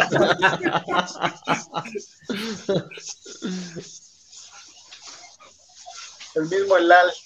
El liderazgo que uno como fan quisiera es el de un jugador creativo que sabe que funciona, pero los jugadores quieren un líder que les oriente en términos laborales. Sí, porque para ellos pues es un trabajo, obviamente, ¿no? También se tienen que cuidar. Sí, pero también ellos juegan, o sea, a final de cuentas juegan por el gusto, ¿eh? O sea, sí, obviamente ganan sus millones, pero el- en el momento en que empiezan a cobrar cheques y se olvidan de que es un juego que se les divierte, se pierden los jugadores. Tienen que encontrar esa combinación. Y, y cuando estás con una temporada así, le pierden el gusto, entonces empiezan nada más a ir por su cheque el viernes. Pras, pras, pras. Y se les olvida de que van a ganar. El año pasado, el cheque, ah, ah, también nos dan cheque, qué bueno y estaban felices, pero ahora es nada más, ay, pues ya que llegue el cheque, ¿no? Sí. El mismo Elal pensado, Gesicki no funciona como tight end, es un buen receiver. No, no lo creo, yo sí lo veo como tight end, pero bueno. No bloquea tan bien. Creo que va por ahí el comentario, ¿no? Pero Puede ser. como receptor es buenísimo en general, ¿no? Ross le está notificando que el próximo dueño no está de acuerdo con este esquema. Ojalá fuera eso. Pues sí. Oscar Hugo, Miami va que vuela a ser como la selección nacional. Jugamos como nunca, pero perdimos como siempre. No, ese ya está muy fuerte, Hugo. Sí, eso ya. Ay, no. Bencar, gracias por las pláticas. La verdad que mis respetos a los cuatro y gracias que sigan así. Y ni modo, esperemos la próxima temporada sea mejor. Ánimo y venga Watson. Tua, adiós. Gracias a ti, Bencar. Dime una disculpa, tenías razón. Todavía falta, todavía falta Tua. No, pues, que- vamos, vamos a disculparnos con. Ojalá y Tua nos disculpemos de Tua después de que, ¿sabes qué? Nos equivocamos, Tua. Que puede ser, ¿eh? Puede ser. O sea, no, no, no estoy diciendo que va a ser el romper récords, pero pues a lo mejor nos puede estar metiendo a playoffs, ¿no? Marco Antonio Díaz Cuevas, los números de Tua son sólidos en este accidente de ofensiva. Sí, eso sí. Pues hoy no, hoy no, porque hoy completa menos del 50% y no tiene pase de, de anotación, entonces, Anota por tierra. Vamos a decir que pues, ahí está compensando Compensó un poco. Oye, oye, pero hoy tuvo, de los incompletos, hubo cuatro o cinco pases que qué bueno que los mandó mal. Y fue deliberado, porque los mandó hacia afuera, donde solamente lo iba a recibir su, su receptor, porque hubo varios que le pudieron haber interceptado. Hubo uno que de milagro no lo interceptó Poyer, que un pase al final, ya que también ya Miami estaba desquebrajado, ¿no? En el cuarto cuarto. La leyó completita y salvo Ahmed me le metió el cuerpo, si no, lo intercepta y hubiera sido un pick six, pero regalado, ¿no? Entonces, hubo uno o dos pases malos de tú en todo el partido, ¿eh? A pesar de los incompletos y le tiraron varios. Por eso yo hoy, hoy, hoy- hoy le vuelvo a poner palomita a Tua, ¿eh? tanto No, así, Javi no. Javi no. tanto No, no. así. Yo creo No, que no. hoy, hoy su partido fue como de 6, 7 a lo mucho, ¿no? Yo no, yo no lo veo más arriba de lo que hoy. Bueno, Javi, es que tú siempre le llevas poniendo 6-7 en todos los partidos, así que. Yo, yo hoy le pondría un 8 a él. Este, nada distinto a lo que hizo con Atlanta. Atlanta era un equipo más malo, Jacksonville era también Correcto. malo en defensa, o no malo, sino un equipo no tan desarrollado como Buffalo. Y hoy lo hizo bien, sus su toma de decisiones fue correcta. La intercepción, pues es que ya Fue está. Sí, ya, eso sí, ya. O sea, hubiera interceptado a Josh Allen igual en esa situación, ¿no? O sea, ya. Sí. Era una cuarta y Fíjate ochenta, ¿no? No sé cuántos. Yo le vi, yo, yo le vi un muy buen pase, un balazo que le pone a Parker en, en una ventana muy pequeña donde vienen tres defensivos. Y yo hasta pensé que era- había sido intercepción cuando veo que ya sale Parker con el balón. Sí. Fue muy buen pase ese. Y el pase largo que le pone a, a este a Gesicki, a un primero y gol, Ah, le, sí. le echó toque, que eso es lo que Ah, él sí. tiene, toque. No, no te va a ganar con velocidad, pero le echó toque y salió bastante, bastante padre ese pase. Sí, porque incluso forza la caída del sale de córner la ahí. presión. Sí, ahí forza la caída del córner. Cuando consigue este, su touchdown por tierra, el pase previo forza Pues, la caída del del este del córner con en ese pase con toque. Pues, El mismo Lan. Ya el próximo dueño está más involucrado. José Antonio Moreno, felicidades por el programa. Es la primera vez que lo sintonizo. Cada cuando lo realizan.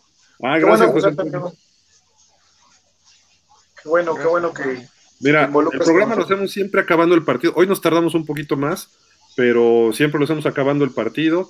El martes tenemos uno a las 7, el miércoles otro a las ocho y media, y el viernes hacemos una, un podcast cortito, este, una videocolumna que le llamamos, que es de 15, 20 minutos, para que si quieres sintonizarnos, adelante José Antonio, muchas gracias por tus comentarios, y pues bienvenido.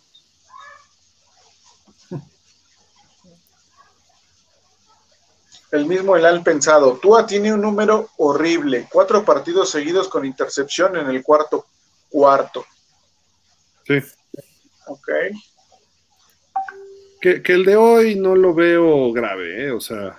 Sí, el de hoy ya fue forzado. El de hoy sí se puede decir que fue por, por intentar algo ya al final del partido. Y los últimos dos juegos, en el cuarto cuarto, la intercepción, a pesar de las intercepciones, él nos dio la ventaja a los Dolphins. Ya la defensiva no aguantó, tanto a Jacksonville como a Atlanta, él mismo propició que tuviéramos ventaja después de esas intercepciones. Entonces, se compensa un poco. La intercepción con los Pats, eh, pues lo salvó Xavier Howard, ¿no? El fumble que provocó y recuperó. Pero los últimos dos no le echaría culpa tampoco, o sea, no, no fueron relevantes las intercepciones. La de hoy fue ya pues muy desesperado el asunto. Este, entonces creo que por ahí va el rollo, ¿no? La, que, la preocupante era la del juego 1, ¿no? La de los, los Pats. Dice José Antonio, si ya se fue, fue Fer, por eso lo leo rápido. Yo tengo fe en Tua poniéndole una línea más experimentada, un par de receptores y cambia la historia. La defensa tiene que recuperar la chispa del año pasado y no experimentar. No sé por qué juegan, por zona cuando el año pasado el éxito fue personal. Contratar otro quarterback rusher, linebacker de experiencia y listo.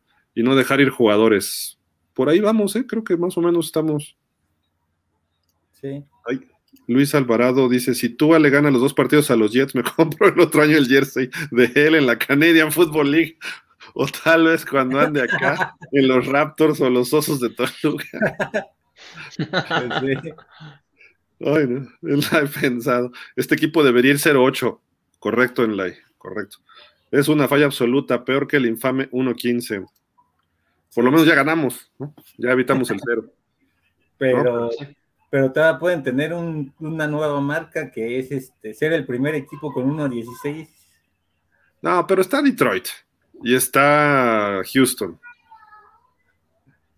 Ya la semana que entra te digo si sí está Houston o no, ¿verdad? Pero.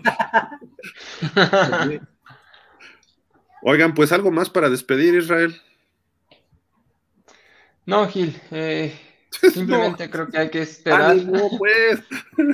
simplemente creo que hay que, esperar a ver qué noticias nos trae de aquí al, deadline de, de, los cambios. Porque no solamente es Dishon Watson, ¿no? Por ahí también lo mencionamos en el programa, puede salir Parker, creo que había interés por Parker, creo que puede salir este... Eh, ¿Quién más habíamos dicho, Javi? Xavier. Parker y quién más.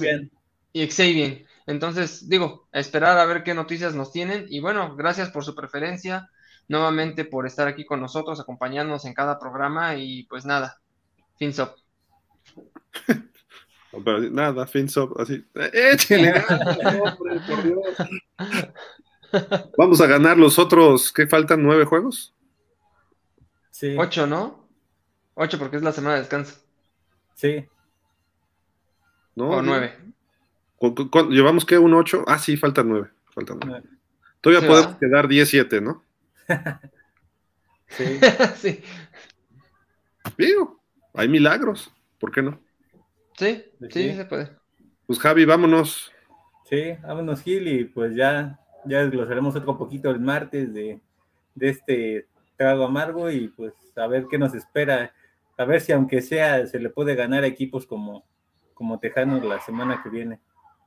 Yo espero que sí, pero aguas, los Tejanos han jugado mejor de repente, ¿no? Así como que partidos, entonces esperemos que no. Sí. Y dice, ¿ya comentaron del coreback de Jets? Sí, ya comentamos, ¿no? De este Mike White, que 400 yardas y se vio bien.